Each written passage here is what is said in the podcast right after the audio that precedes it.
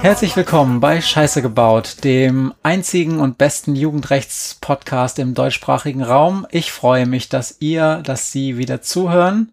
Mir gegenüber sitzt wie immer meine Dauergästin Maria, eine Jugendrichterin aus einer norddeutschen Großstadt und, wenn ich das kurz dazufügen darf, die wahrscheinlich beste Jugendrichterin der Welt. Blöd, Mann.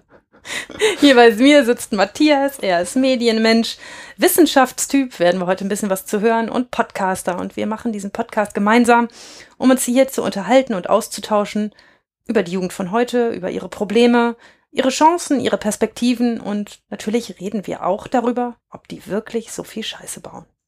So sieht es aus. Und damit ihr, damit Sie ungefähr wissen, ähm, wo die Themen so sind, mit denen wir uns beschäftigen heute, gebe ich eine kurz, einen kurzen Überblick.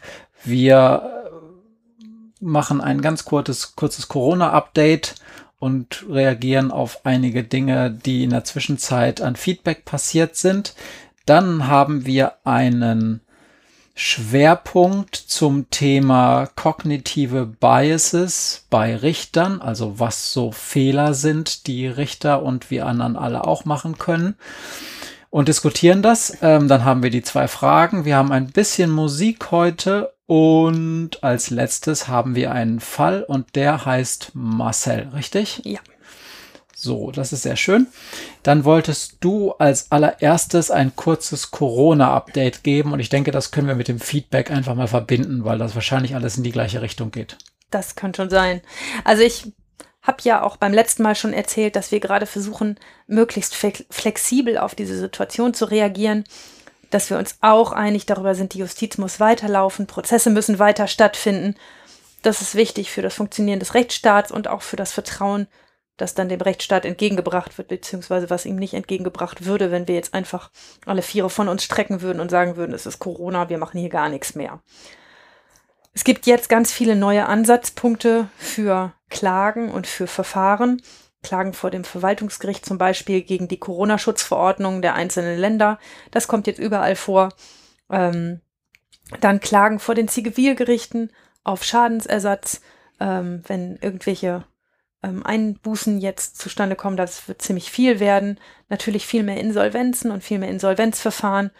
Und ähm, aus meinem kleinen Bereich, dem Jugendstrafrecht, kann ich eigentlich gar nicht so ganz erhebliche Auswirkungen berichten. Ich glaube, dass uns die wesentlich später treffen werden, dass wir die jetzt nicht noch sofort sehen. Es gibt ja keine Klagewelle oder sowas. Ähm, aber ähm, dass wir irgendwann sehen werden, ob das was gemacht hat und was das gemacht hat. Was es auf jeden Fall gemacht hat, ist, dass wir quasi null Leistungserschleichung haben, dass wir keine Ladendiebstähle mehr haben und dass sich die Jugendlichen zumindest bis heute in unserem schönen norddeutschen Bundesland ähm, noch nicht alles auf war, ähm, die Leute auch nicht in Alkoholexzessen da draußen gegenseitig verkloppen. Hoffen wir mal, dass das so bleibt. Ja. Ähm, aber das werden wir ja erst wahrscheinlich mit Veröffentlichung der neuen PKS-Zahlen sehen. Die bisherigen Zahlen, die ich gehört habe, gehen in die gleiche Richtung, die du schon berichtet hast. Das heißt, überraschend wenig ist bisher passiert, ja. bis auf diese ganzen Betrüge, über die wir schon mehrmals gesprochen haben. Das ist ärgerlich, das ist auch scheiße. Ähm, aber ansonsten, toi, toi, toi, siebenmal auf Holz geklopft. Wir hoffen mal, dass zum Beispiel der bisher nicht ähm, in den Statistiken äh, deutlich erschienene Effekt, den alle vermutet haben bei der häuslichen Gewalt, dass das weiterhin so bleibt.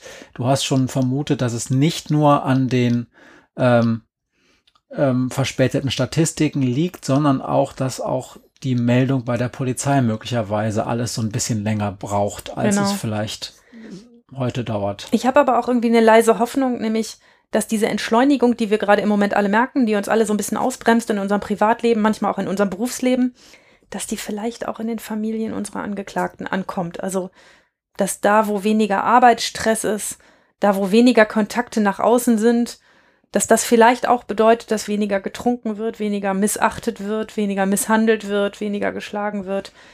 Ich habe ein bisschen die leise Hoffnung, dass ähm, sich da, wo man jetzt keine Ausweichmöglichkeiten hat, nicht zwangsläufig alles zum Schlechten ändert, sondern vielleicht auch mal zum Besten, dass Familien, die jetzt Zeit haben, sich miteinander zu befassen, die sich vorher nie miteinander befasst haben, jetzt vielleicht mehr reden und mehr Zeit miteinander verbringen und sich vielleicht auch besser verstehen. Das hoffe ich sehr für meine Jugendlichen, von denen ich gerade wahnsinnig wenig höre und die mir so ein bisschen Sorgen machen, weil ich ja doch immer so ein bisschen am Puls bin, was mit denen gerade ist, dadurch, dass ich sie doch halbwegs regelmäßig bei mir sehe mm, und ähm, auch mal von der Jugendgerichtshilfe höre, was mit denen so ist. Und im Moment ähm, ist aus meiner Sicht die große Stunde der Jugendhilfe im Strafverfahren, an diesen Jugendlichen dran zu bleiben und, ähm, und zu gucken, dass denen nichts passiert. Und ich hoffe sehr, bleibt eine Hoffnung, aber ich hoffe sehr, dass vielleicht auch einiges besser läuft, als wir uns das so denken. Und auch das habe ich schon das letzte Mal, glaube ich, gesagt. Wir können nur hoffen und uns auch bedanken, dass das, was da gerade alles trotz Corona passiert, diese ganzen niederschwelligen Angebote, Essen wird bis zu den mhm. Kindern und Jugendlichen nach Hause gefahren. Es werden Vorschläge gemacht zur Freizeitgestaltung. Es werden virtuelle Angebote für Spiele, Nachmittage gemacht. Es werden Sorgentelefone äh, verstärkt und ähm, zusätzlich angeboten zu den bisherigen ähm, sowieso immer existierenden Angeboten, dass alles das hoffentlich auch eine Wirkung zeigt. Mhm. Und ähm, ja, wir können in dem, äh, wir können da einfach jetzt nur warten und gucken, ob die Zahlen das bestätigen oder widerlegen. Ja. Sag mal, ich habe von dir in den letzten Wochen viel das Wort Saalmanagement gehört. Was ist das denn?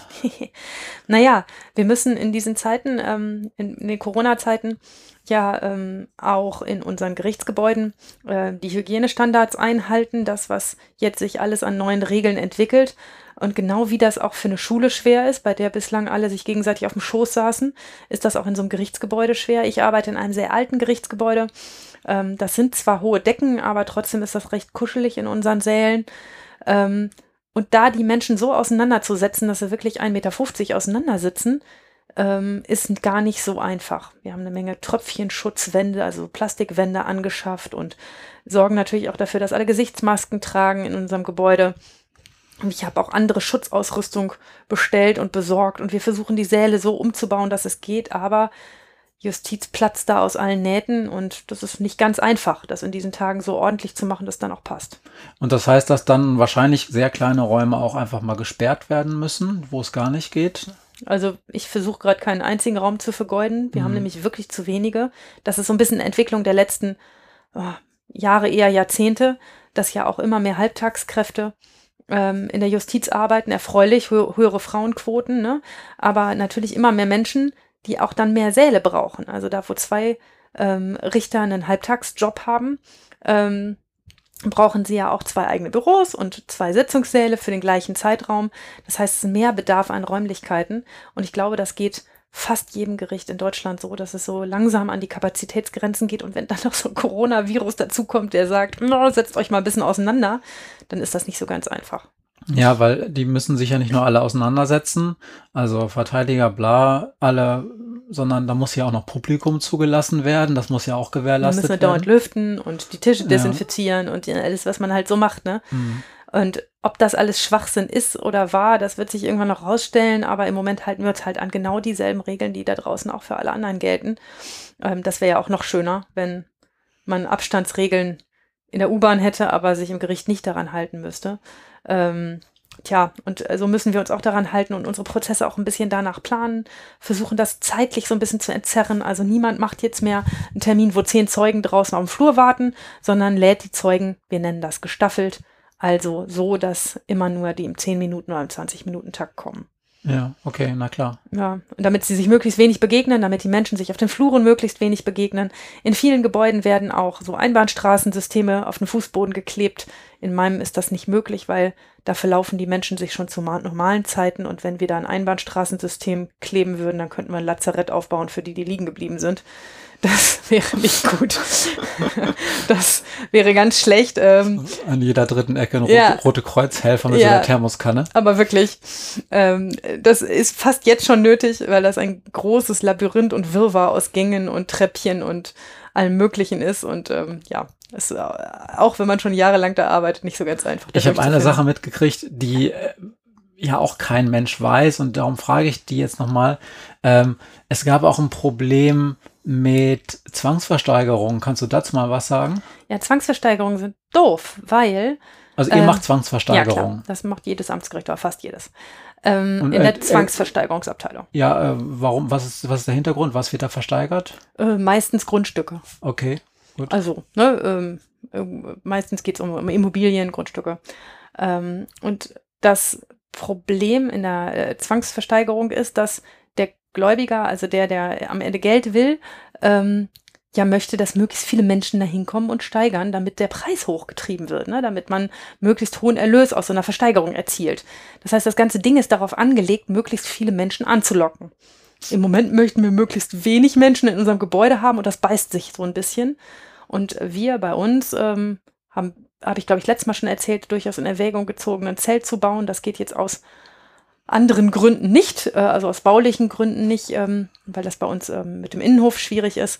Ähm, aber wir überlegen zum Beispiel gerade, ob wir unsere Zwangsversteigerung vielleicht in unsere Bibliothek verlegen können. Das ist ein schöner großer Saal, da können die Leute sich aus dem Weg gehen, da können auch mal 40 Leute rein, ohne dass man dauernd den Mindestabstand verletzen muss. Aber total kompliziert, klar.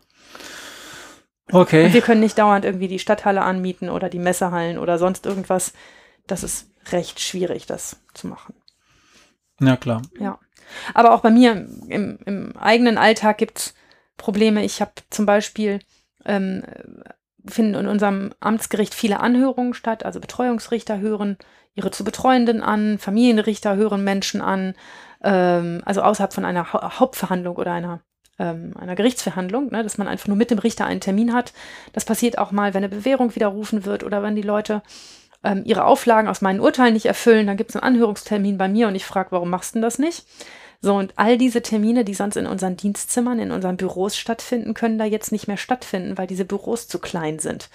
Ähm, und da mehrere Menschen, also einer ginge noch, aber drei, wenn ein Elternteil mitkommt und ein Betreuer, dann ist schon zu viel, ähm, passen nicht mehr in unsere Büros rein. Und deshalb haben wir gesonderte Anhörungsräume geschaffen, aber ich habe letzte Woche auch einen telefonischen Anhörungstermin gemacht.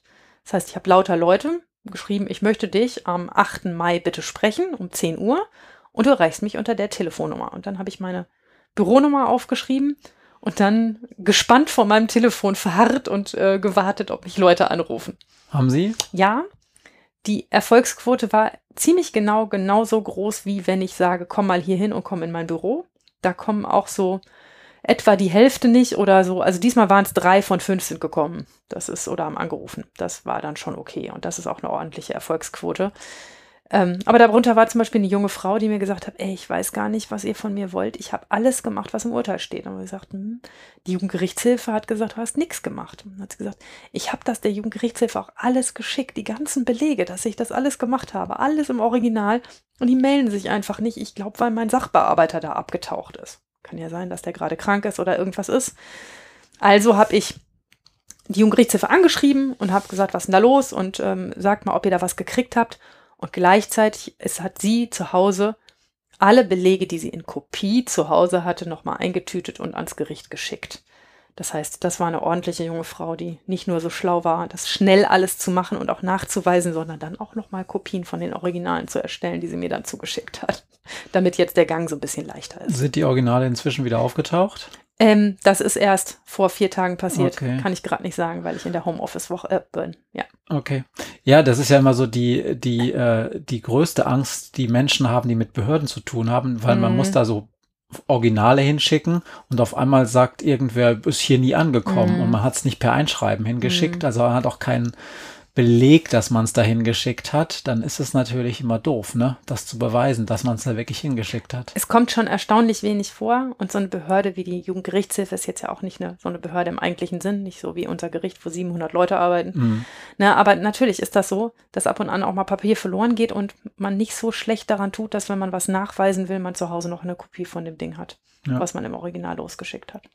Dann habe ich ähm, ähm, eine Sache ähm, mitbekommen, die uns über Twitter vorgeschlagen wurde oder die ich bei Twitter gelesen habe von einem, ähm, dem ich folge und der auch Podcast-Hörender bei uns ist. Das ist der Ed Spruchkörper. Der hatte die Sache mit dem Dolmetscher, glaube ich, vorgeschlagen. Ich hoffe, ich melde, ich, ich, ich ähm, irre mich da jetzt nicht. Der hatte gesagt, wenn es da so ein Problem, ein Platzproblem gibt, wenn da jemand gedolmetscht werden muss und die müssen irgendwie auseinandergesetzt werden Mhm. und das geht dann ja nicht, dass die sich gegenseitig irgendwie ins Ohr flüstern, in, ja. ins Ohr flüstern. Da schrieb der irgendwie Telefon, einfach Handy in die Hand drücken, notfalls irgendwie eins besorgen und dann Standleitung per Handy zwischen Dolmetscher und ähm, dieser beteiligten Person. Hast du auch schon mal jetzt gemacht oder vorgeschlagen? Habe ich schon ne? zweimal verbraten, die Idee, ähm, weil naja, also in großen Gerichten, in Landgerichten zum Beispiel, da gibt es für Dolmetscher immer so eine Dolmetscheranlage. Also so eine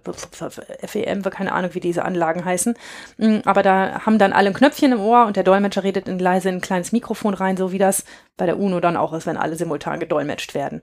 Das lohnt sich aber auch, weil so Landgerichtsverhandlungssäle riesengroß sind und dann eine Menge Platz ist und man dann auch brüllen müsste, wenn man am anderen Ende des Saals sitzt. Bei uns ist es anders. Wir arbeiten in eher kleineren Räumen und haben gar nicht so viele große Räume. Das lohnt sich also überhaupt nicht, wahnsinnig viel Geld jetzt in die Hand zu nehmen für so eine super teure Anlage. Und deshalb ist diese Idee mit den Handys eigentlich super. Der Angeklagte kriegt ein Handy in der Hand, der Dolmetscher kriegt ein Handy in die Hand und die telefonieren einfach miteinander. Und der Dolmetscher übersetzt dem Angeklagten simultan, was da gerade passiert. Und wie gesagt, habe ich gerade in der letzten Woche zweimal veranlasst, dass wir das bei uns im Haus machen. Wir haben alte Klapphandys aufgetrieben, haben da irgendwelche SIM-Karten reingeknallt und fertig war's. Das ist wahrscheinlich gar nicht so einfach, diesen Leuten zu helfen. Also das Problem ist ja, ich habe Vorurteile. Gegen Beamte habe ich ganz, Ach, ganz schlimme Vorurteile. Ja? Mensch, ja. Das also, wusste ich gar nicht. Also du, du, du bist ausgenommen, ja, ja. aber sonst habe ich so Vorurteile. Und ich denke mir so, so ein Beamter, der ist ja auch Beamter geworden, damit alles so seinen Gang geht. Und damit man so morgens ins Büro kommt und dann macht man immer das Gleiche und alles ist ähnlich, man ist zuverlässig und dann verlässt man sich aber auch so ein bisschen darauf, dass die Arbeitsabläufe zuverlässig sind und alles ja. funktioniert nach deutscher Gründlichkeit, nicht immer sehr schnell, aber irgendwann funktioniert's. So, und jetzt kommt da irgendwie so ein Virus und ist nicht nur scheißgefährlich und blöd für einige Leute, sondern wirbelt ja auch die Arbeitswelt durcheinander. Und dann heißt es auf einmal, werdet kreativ. Da könnte ich mir vorstellen, ist der Durchschnittsbeamte in Deutschland eher, ich sag mal so, herausgefordert, gechallenged. Herausgefordert ist ein super Wort. Also manche Menschen sind einfach im Geiste so flexibel wie ein Hinkelstein. Und ähm, das führt auch das dazu. Das hast du jetzt gesagt. Ja, das ist, das ist leider so. Ähm, und das führt auch dazu, dass ich ganz äh, viele Gespräche mit Kollegen hatte, die sagen, ich weiß gar nicht, wie ich das machen soll. Und man dann denkt, macht, denkt doch mal daran und darüber nach. Also zum Beispiel, also ich sortiere bei uns im Gericht so ein bisschen die Sitzungssäle. Und ähm, ganz viele Leute hatten Probleme, weil sie sagen, ich habe gar nicht genug Platz, ich kriege die Leute nicht unter. Ich habe dann irgendwann gesagt, niemand hindert dich daran, die neu zu gruppieren im Raum. Also sie woanders hinzusetzen, als sie normalerweise sitzen. Ich habe irgendwann in der zweiten oder dritten Folge mal vorgestellt, wer wo sitzt. Das steht aber in keinem Gesetz, dass das so sein muss. Und wenn ich will, dann können die auch alle im Schneidersitz bei mir auf dem Tisch sitzen. Das macht man jetzt bei Corona möglichst nicht aber man kann die auch aufs Fensterbrett setzen oder, oder auf den Garderobenständer oder wo auch immer man, man möchte, dass sie sich platzieren und es dann Sinn macht. Und also Garderobenständer, ja, Anwalt nein, wird wahrscheinlich ein Revisionsgrund wird ein Revisionsgrund. das habe ich auch noch nicht vorgeschlagen. Mal gucken, ob ich mir das irgendwann traue. Setzen Sie sich doch gleich da oben auf die Lampe. nee, ähm, aber da, da braucht man halt auch die geistige Flexibilität zu denken, stimmt, wer sagt mir eigentlich, dass der Angeklagte immer rechts von mir sitzen muss, dann setze ich ihn halt links hin, wenn das jetzt leichter ist. Ne? Und ähm, das versuchen wir im Moment so gut wie möglich und so flexibel wie möglich zu gestalten.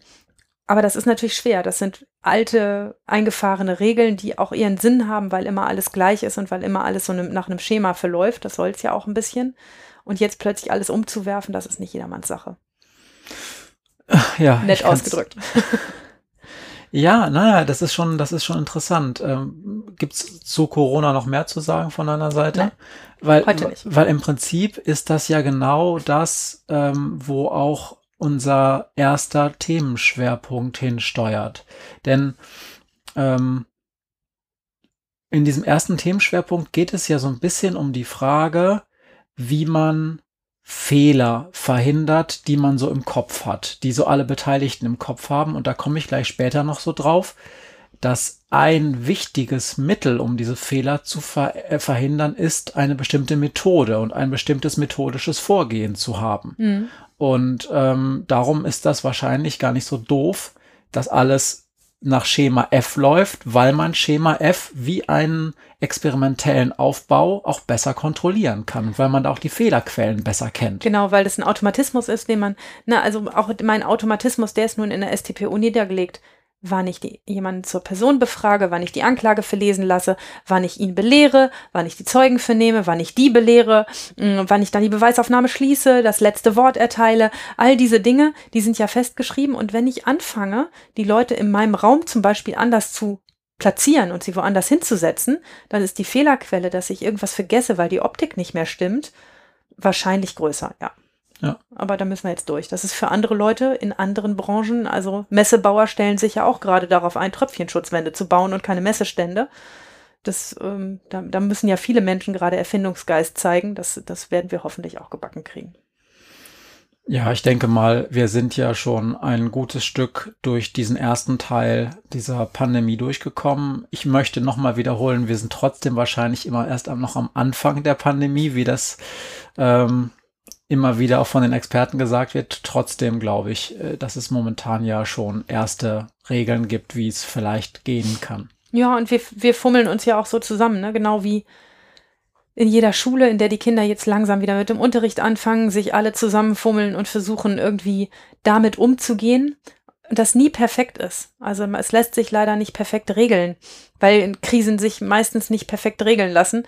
Ähm, aber, ähm, aber es gibt auch große Chancen für alle, einfach nochmal Abläufe neu zu überdenken, zu gucken, macht das überhaupt Sinn, wie ich das mache, kann ich das vielleicht anders machen. Also ich habe mir fest vorgenommen, nach dieser Corona-Krise, wenn alle wieder beieinander sitzen dürfen, dass der Jugendgerichtshilfe offen zu lassen, ob sie sich neben den Angeklagten setzt oder ihm gegenüber in meinem Gerichtssaal. Das ist nämlich eigentlich gar kein Automatismus. Bei mir sitzt sie gegenüber, aber es ist gar kein Automatismus. Und wenn der alleine ohne Verteidiger kommt, ist es vielleicht nett, wenn die neben ihm sitzt. Ich habe mir das so überlegt. Okay. Ja, mal gucken. Ich ähm, werde berichten. Ja. naja, mir, mir ist gerade noch eingefallen, dass es ja auch, ähm, dass es ähm, ja auch für den Staatsdienst besonders heraus, also gerade für den juristischen Staatsdienst besonders herausfordernd ist, weil wenn es da öffentliche Regeln, es gibt natürlich ein, so ein, so ein Seuchenschutzgesetz oder wie mhm. auch mal das Ding heißt. Infektionsschutzgesetz, Entschuldigung. Und dann gibt es ja auch die ganzen Verordnungen. Mhm. Und natürlich ist diejenige Institution, die diese Verordnung bis aufs Jota genau einhalten sollte, natürlich ein Betrieb, der am Ende die Leute auch verurteilt, wenn sie es falsch gemacht haben, ja. So ist, so sieht's aus. Ja. Und ähm, da kann ich mir mal vorstellen, dass wenn man das so sieht, was ja durchaus Berechtigung hat, dann auch eine ziemlich große Inflexibilität der Menschen herrscht, wenn man halt mit Unsicherheiten umgehen muss. Wenn man improvisieren muss. Ja. Und das müssen wir gerade alle. Ne? Jeder muss improvisieren, jeder Rewe muss improvisieren. Das ist so. Die machen das verdammt gut. Die machen das ganz schön gut. Die verdienen aber auch ihr Geld damit. Aber 1,50 Meter halten die zwischen den Menschen, die dort einkaufen, auch nicht ein. Ähm, und das, das ist nun mal so, auch wir müssen improvisieren und wir versuchen das so, so gesetzeskonform, wie es irgendwie geht. Aber man muss auch an ein paar Stellen einfach sagen, wir sind da jetzt mal pragmatisch. Mhm. Also das ist zum Beispiel unser Einbahnstraßensystem. Ich kann in unserem Gebäude kein Einbahnstraßensystem kleben. Wie gesagt, die Leute finden da nie wieder raus. Ja, wenn danach später ein Skelett von einem Verhungerten liegt. da gibt's Ärger. Dann ist die Presse aber. Ja, da gibt's Ärger. Gut, kommen wir mal zum ersten richtigen Thema, bevor ihr uns jetzt gleich abschaltet, weil ihr das Gelaber über Corona nicht mehr äh, hören wollt. Wir haben einen ersten ähm, Schwerpunkt und da geht es um ja kognitive Biases, also Fehler, die Menschen machen beim Denken, ähm, die auch beim Richter, bei Richterinnen vorkommen. Und ich will ganz kurz die Vorgeschichte erzählen, weil auch die ich schon bei Twitter berichtet habe. Ich ähm, lese, beziehungsweise ich höre gerade ein Buch, das ist schon ein bisschen älter, von 2014, glaube ich, Thinking Fast and Slow von Daniel Kahneman. Das ist ein ziemlich bekannter ähm, äh, Kognitionspsychologe aus den USA. Der hat auch mal, ich glaube 2002 oder 2003 den äh, Nobelpreis für Wirtschaft bekommen für seine ähm, Theorien, was so ähm, menschliches Handeln und Entscheiden ähm, und un, um, Umgehen mit Unsicherheiten angeht. Also schon ein sehr guter Mann. Das Buch ist auch toll. Da war aber eine Anekdote drin, wo ich sofort schmunzeln musste und die ich dir auch sofort erzählt habe.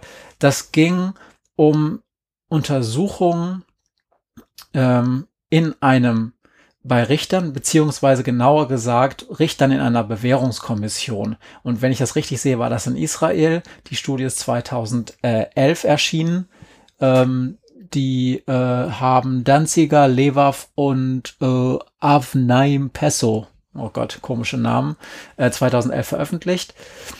Und äh, der hat, eigentlich hat der Autor von diesem Buch, das ich gehört habe, darüber gesprochen, wie auch sehr ähm, also wie Konzentration, Fokussierung ähm, ähm, beeinträchtigt werden können durch verschiedene externe Faktoren, zum Beispiel Blutzuckerspiegel.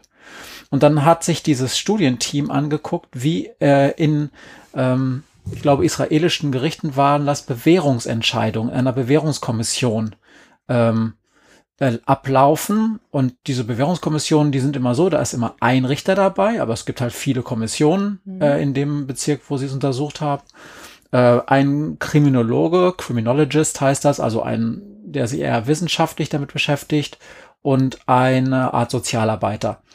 Und diese beiden anderen, Sozialarbeiter und, ähm, und der Kriminologe, sind beratend da für den Richter aber am Ende muss immer der, der Richter über diesen Bewährungsantrag entscheiden. Das heißt, die sitzen da zu dritt und haben dann einen ganzen Stapel voll Akten und müssen dann im Laufe des Tages über diese Bewährung entscheiden. Und das Erste, was man wissen muss, ist, dass diese Akten zumindest sagen, dass die Autoren und zumindest sagt er das auch nach diesem Experiment nochmal diese ähm, Justizadministration, ähm, die das Ganze ähm, überwacht, die sind wirklich random geordnet oder zumindest nicht äh, willentlich nach irgendeinem System.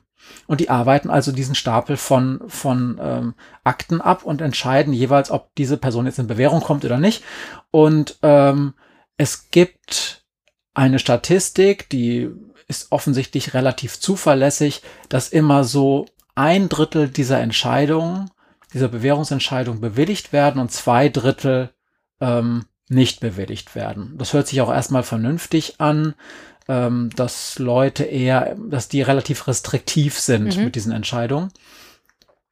Äh, und das ist auch unbestritten. Ähm, so, und in dieser Studie haben die sich jetzt angeguckt, ob diese Entscheidungen dieses Boards vielleicht noch von anderen Faktoren abhängig sind. Und die sind dann zu dem überraschenden Befund gekommen, dass dieses Board äh, zeitlich äh, beeinflusst darin ist. Und zwar immer dann, wenn sie schon länger keine Pause mit Essen hatten, dann sinken die Raten ähm, der positiven Entscheidungen ganz beträchtlich. Das heißt, kurz vor Ende der Mittagspause zum Beispiel gab es in vielen Untersuchungsläufen keine einzige positive Entscheidung. Kurz vor Beginn der Mittagspause. Kurz vor Beginn habe ich das Ende gesagt. Äh, kurz vor Beginn der Mittagspause, also keine als einzige positive. Keine einzige positive Entscheidung.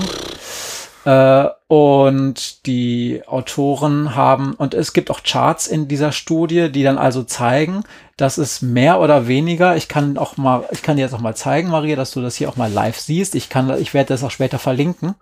Also das sind hier diese Kurven. Ja. Die sind halt so abfallend. Also am Anfang sieht's noch ganz gut aus mit diesen Entscheidungen.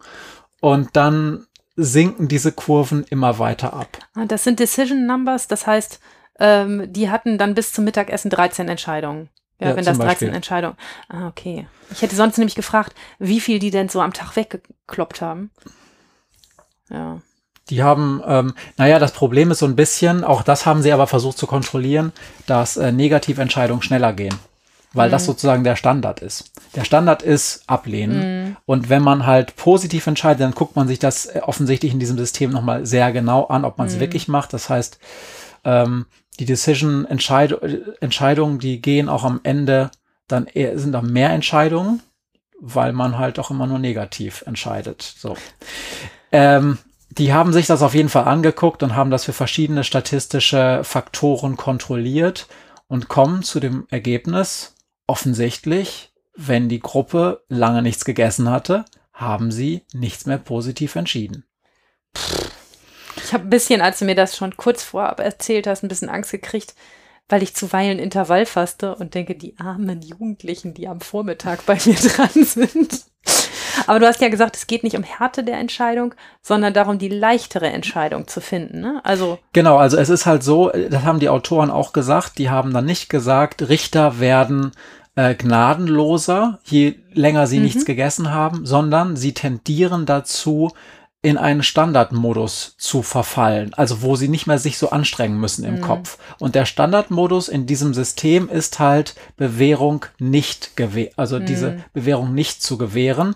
Das ist auch erstmal sinnvoll, weil man damit ja zumindest keinen Fehler gegenüber der Öffentlichkeit macht. Man tut, also eine Bewährung ist ja etwas, was sozusagen erlaubt ist, aber ein Gefangener hat ja per se kein Recht auf eine Bewährung. Man tut ihm Recht auf eine Prüfung und er hat auch Recht auf eine ja. unvoreingenommene Prüfung, nicht von Hunger geprägte genau. Prüfung. Aber es ist uns offensichtlich der Standardfall, sie eben nicht zu gewähren. Mhm. Und die Autoren haben dann gesagt, es geht jetzt nicht darum, dass sie härter werden oder, oder ungeduldiger oder so, sondern dass sie einfach dann in so einen ähm, in so einen Betriebsmodus verfallen, der einfach sagt, ähm, nicht mehr so viel kognitive Anstrengung. Das ist die Interpretation gewesen. Dann habe ich natürlich sofort Widerspruch geerntet über soziale Medien. Einer schrieb, mir. auch von dir, einer schrieb, sein Prof, Andreas Glöckner heißt der, glaube ich, ähm, habe statistisch äh, versucht, das Ganze zu äh, widerlegen, dass es also eher ein statistisches Artefakt ist, ihre Berechnungsmethode mhm. und so weiter. Ich habe die Studie gelesen, hat mich nicht ganz überzeugt. Inhaltlich kann sie auch nicht ganz überzeugen, weil es sozusagen nur statistisches Gefrickel ist. Der hat zwar in Teilen recht, dass man, dass der Effekt, den die daraus hatten, nicht ganz so, auf keinen Fall so stark ist, wenn man das statistisch sehr sauber nochmal nachrechnet, aber er ist auch nicht ganz weg, mhm. dieser Effekt.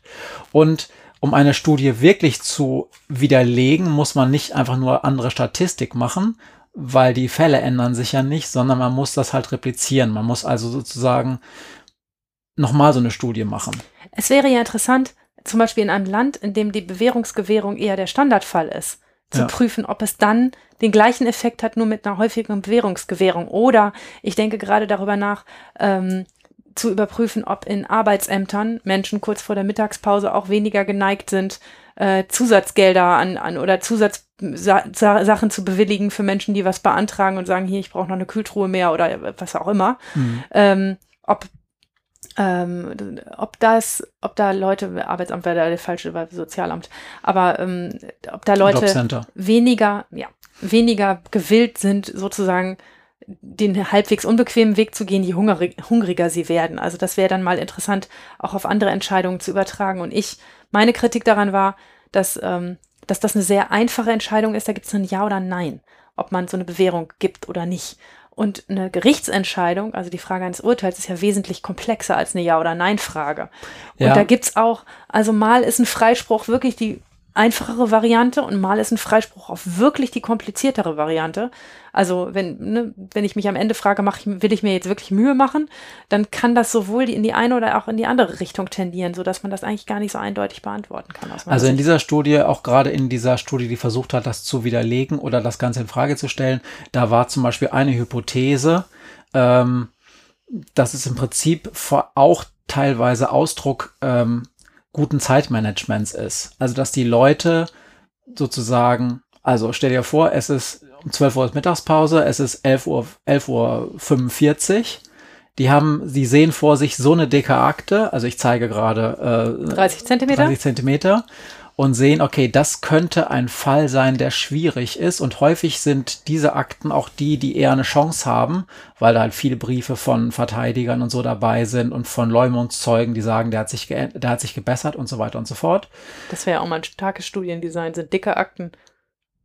Das, war zumindest, so eine, das äh, war zumindest so eine These, These. So eine These, dass sozusagen man die, die dann hinter die Mittagspause vertagt, mhm. weil man dann denkt, ah, dann müssen, wenn wir die jetzt noch anfassen, dann sitzen wir vielleicht noch bis Viertel nach zwölf und wir haben alle Hunger. und dass man dann noch eine dünne Akte vorher zieht, die wahrscheinlicher ist, Ja, nicht genommen zu werden, fand ich jetzt auch nicht so überzeugend. Hat er auch gesagt, ähm, kann, man, kann er jetzt nicht belegen, aber wäre eine, eine Hypothese. Ich habe, ich hab, nee, als du das erzählt hast, gezuckt, weil ich neulich einen wirklich blöden Tag verhandelt habe. Da habe ich es geschafft. Ich bin nicht nur Jugendrichterin, sondern auch Vorsitzende des Jugendschöffengerichts. Das heißt, manchmal sitze ich mit zwei Schöffen da, ähm, dann bin ich das Jugendschöffengericht und manchmal sitze ich alleine da, aber dann bin ich die Jugendrichterin. Und Entschuldigung, ich glaube, ihr seid dann zu dritt das Jugendschaffengericht. das stimmt. Aber ich mache dann das Jugendschöffengericht. Aber die beiden Schöffen gehören Ja, auch dazu. die haben, gehören genauso dazu und haben vor allen Dingen die, die Kompetenz, mich zu überstimmen. Ähm, und die, ähm, diese Prozesse sind, die Chefenprozesse sind normalerweise komplizierter, weil es sich öfter um Verbrechen handelt, öfter um schwierige Kandidaten, die schon auf eine Jugendstrafe zulaufen. Ähm, das sind einfach sehr komplizierte Prozesse. Und neulich habe ich es aus welchen Gründen auch immer in meinem Kopf geschafft, drei Schöffensachen auf denselben Tag zu terminieren. Da habe ich irgendwie gedacht, die eine in der Mitte, die dauert lang und die wird kompliziert mit tausend Zeugen. Aber davor mache ich so ein eher kleineres Ding und danach so ein eher kleineres Ding. Und habe ich mich irgendwie komplett verkalkuliert. Das so aus der Nachschau hätte man es vielleicht auch vorher raten können, dass das schief geht. Wir haben auf jeden Fall um 8.45 Uhr angefangen und um 16.15 Uhr aufgehört. Und wir haben dazwischen keinen Schluck getrunken und keinen Bissen gegessen. Wir haben durchverhandelt. Die einzigen, die zwischendurch Pause hatten, waren, also die Angeklagten ja sowieso, weil die gewechselt haben, ähm, aber die einzigen, die Pause hatten, waren der Protokollführer und der Staatsanwalt, weil wir uns als Schöffengericht ja einmal zur Beratung ins Beratungszimmer zurückgezogen haben. Und dann hatten die so eine Viertelstunde, um sich mal schnell eine Stulle zwischen die Zähne zu schieben. Aber das war echt blöd. Und das war eine körperliche Zumutung für alle. Ich habe auch am Ende gemerkt, wie, wie müde und K.O. alle waren. Ähm, habe mich auch kurz gefragt, können wir so weiter verhandeln? Ist das immer noch fair und ordentlich, so wie wir das machen? Bin aber zum Schluss gekommen, das machen wir jetzt, aber der Effekt zu sagen, das zieht man jetzt durch, weil man nicht mehr für die letzten zehn Minuten noch den Prozess unterbrechen und einen neuen Tag ansetzen will. Ähm, ja, aber da habe ich dann gedacht, also ich habe nicht das Gefühl, ich habe alle drei Prozesse Revue passieren lassen und ich glaube nicht, dass wir einen davon, schon gar nicht den am Ende, schlanker behandelt haben, als wir es gemusst hätten und als es erforderlich war. Aber natürlich war das eine kraftraubende Aktion und die war nicht so besonders schlau von mir. Ja, Ich versuche das in Zukunft zu vermeiden. was ich interessant fand, also ich habe natürlich sofort hat dann sofort hat dann irgendwie dieser dieser äh, Besserwissenschaftler in mir angefangen zu gucken, äh, was es denn da überhaupt für Studien gibt, weil also diese Studie, die ich von der ich gerade berichtet hat, die hat, hat die hat schon einiges an an Feedback und auch an Empörung ausge, Mhm. ausgelöst, so wie man denn so juristische Entscheidungen auf, auf also auf Blutzuckerspiegel und sowas beschränken könnte. Äh, ich glaube, die Wissenschaftler, die wollten das auch gar nicht beweisen in diesem Fall, sondern die haben das einfach nach Sherlock Holmes gemacht. So, wenn du alles andere ausgeschlossen hat, dann ist das, was übrig bleibt, auch wenn es sehr unwahrscheinlich ist, wohl die Wahrheit. Ja. Und wieso? Nur, naja, gut. Ist das nicht Sherlock Holmes so irgendwie? Doch, aber finde es fragwürdig. Ja, das genau. Aber das ist auch so ein bisschen juristischer Dünkel. So, ähm, wir, das muss auch einfach andere Gründe haben. Häufig systematische Gründe werden dann vermutet. Ähm, wie auch immer, ich habe mich dann in die Literatur eingearbeitet, was es denn eigentlich so gibt zu diesem Thema. Ähm, Gerichts, äh, äh, richterliche Entscheidungsfindung auf Deutsch oder auf ähm, Englisch äh, Judice, Judicial Decision Making, Entschuldigung, so. Zungenbrecher. Judicial, Judicial Decision Making. Da gibt's nämlich einiges dazu. Und da habe ich dann einfach mal danach gesucht. Ähm, und wie man es auch vermuten würde, ist es so, es gibt tausend, nicht tausend Studien, aber sehr viele Studien zu dem Thema.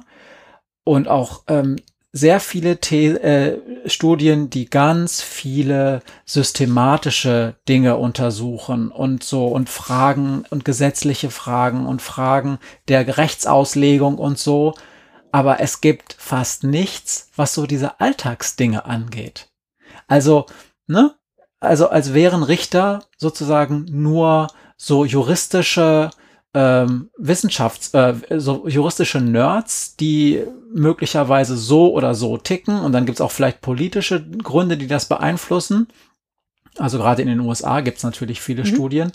Ähm, aber als seien Richter halt irgendwie auf der anderen Seite keine normalen Menschen, die so diesen ganz normalen Irrtümern vielleicht auch in systematischer Art und Weise unterliegen. Und das mhm. fand ich halt krass. Also das Einzige, was es halt gerade in Amerika viel gibt an Studien, ist dieses Thema ähm, der Rassendiskriminierung. Mhm. Also was passiert, wenn der Angeklagte schwarz ist und dann eine vornehmlich weiße Jury zum Beispiel da mhm. ist. In Amerika hat man nämlich das Problem, dass zusätzlich zu diesem Richter, der da versucht wird, durch Studien zu ergründen, hat man ja noch verschiedene andere Arten von Entscheidungsgremien. Einmal hat man diese Juries noch daneben, also diese, diese Geschworenen, ähm, ähm, die häufig entscheiden müssen, die ja nochmal ein eigenes Thema für sich sind und die lassen sich ja zumindest so die Hypothese nochmal ganz anders beeinflussen, auch durch verschiedene Faktoren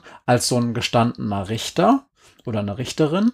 Und dann gibt es in Amerika ja auch noch zwei verschiedene Typen von Richtern, nämlich die gewählten Richter, was sehr häufig vorkommt, und dann sozusagen die, die, die ähm, äh, auf Lebenszeit ernannt werden.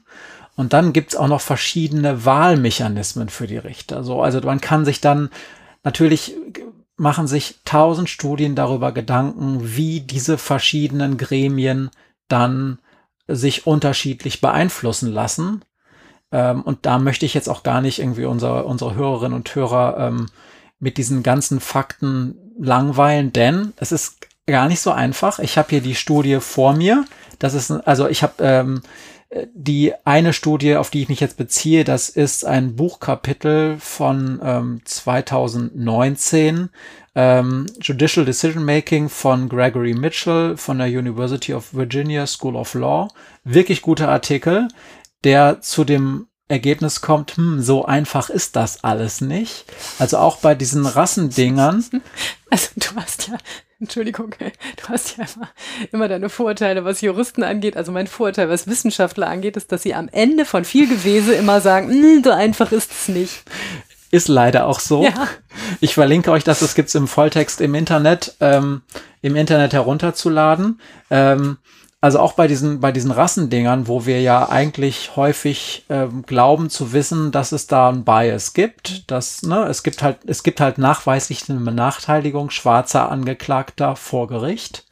Ähm, die werden in Amerika, in Amerika mhm. die werden härter die werden härter verurteilt, haben viel höheres Risiko überhaupt angeklagt zu werden und so weiter. Ich werde das jetzt nicht ausfüllen, mhm. weil das Amerika ist. Und das gilt ähm, natürlich auch für Jugendliche, damit wir hier wieder stärker beim Thema Jugendliche sind.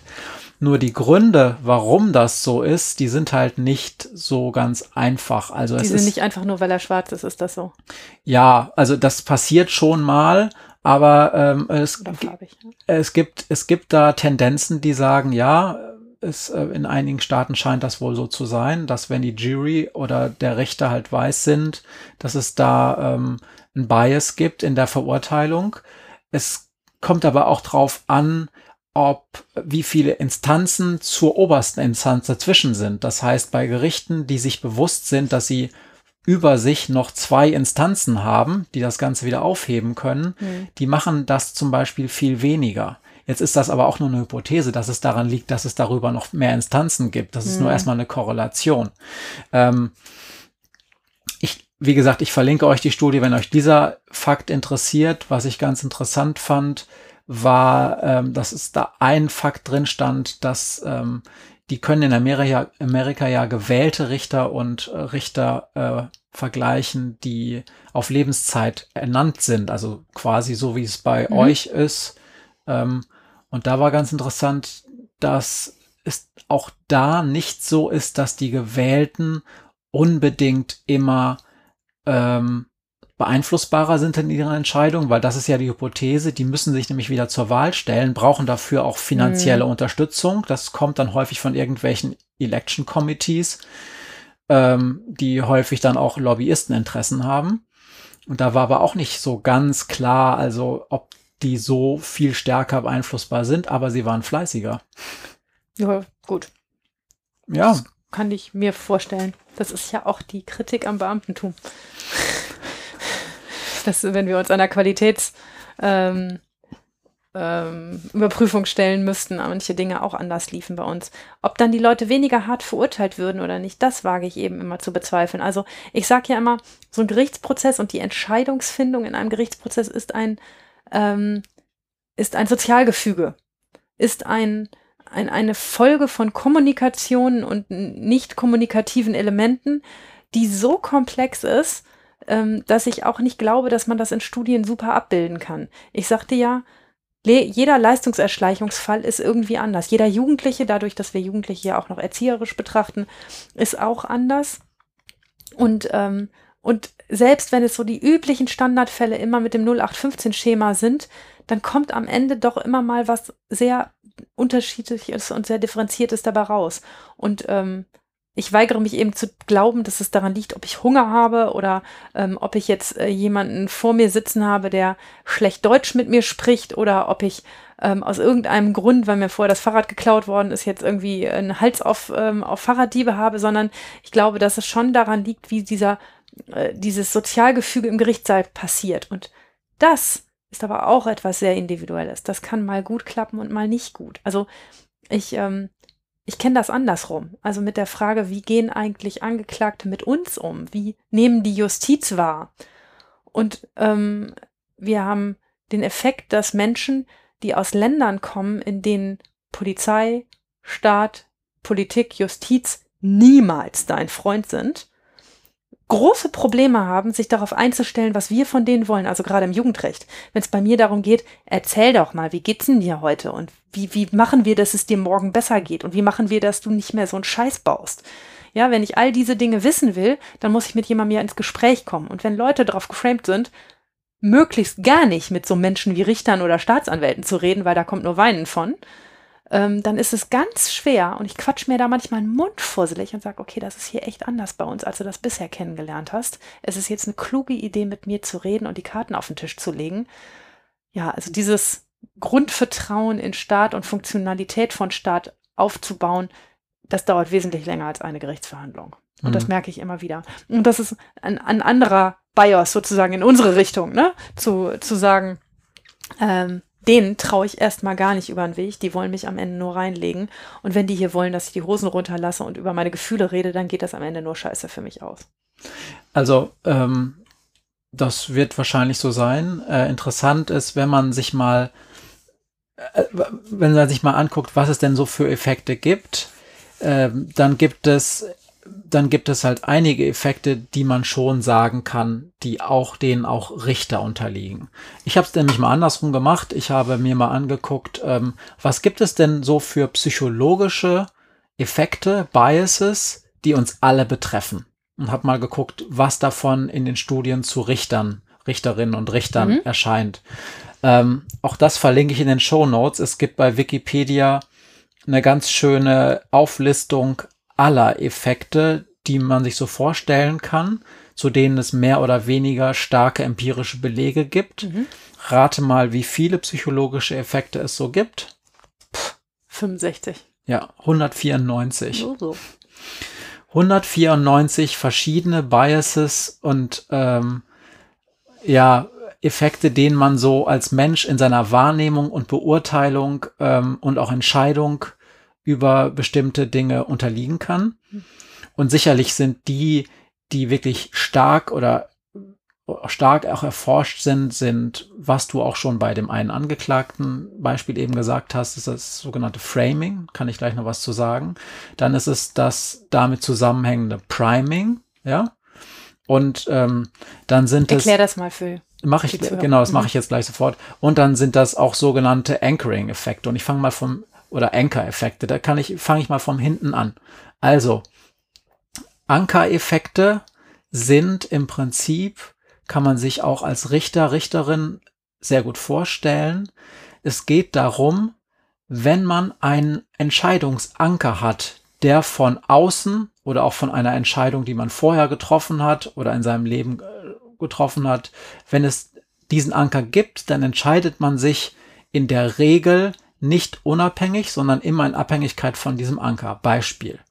Ich bin eine junge Richterin und habe einen Fall zu verhandeln. Da geht's auch nicht darum, ob der es war oder nicht, sondern ja, diese Person war das wohl. Und dann sagt die Staatsanwaltschaft ähm,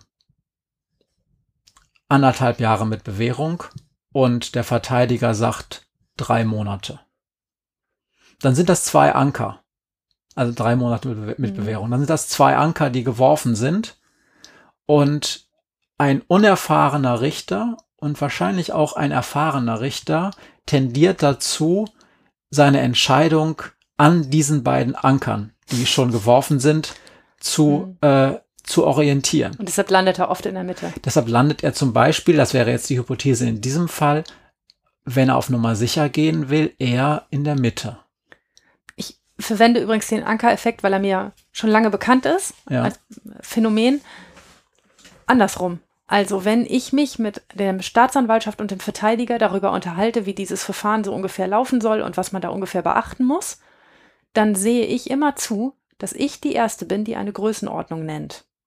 Dass ich die Erste bin, die das, was mir im Kopf rumschwebt, was so ungefähr, um, um welches Thema wir so ungefähr kreisen, dass ich das benannt habe. Und wenn ich erstmal gesagt habe, naja, irgendwas zwischen ein und anderthalb Jahren, darüber reden wir ja heute, dann traut der Verteidiger sich nicht mehr ernsthaft am Ende 30 Tagessätze zu plädieren. Ich frage mich jetzt gerade, ob das besser ist.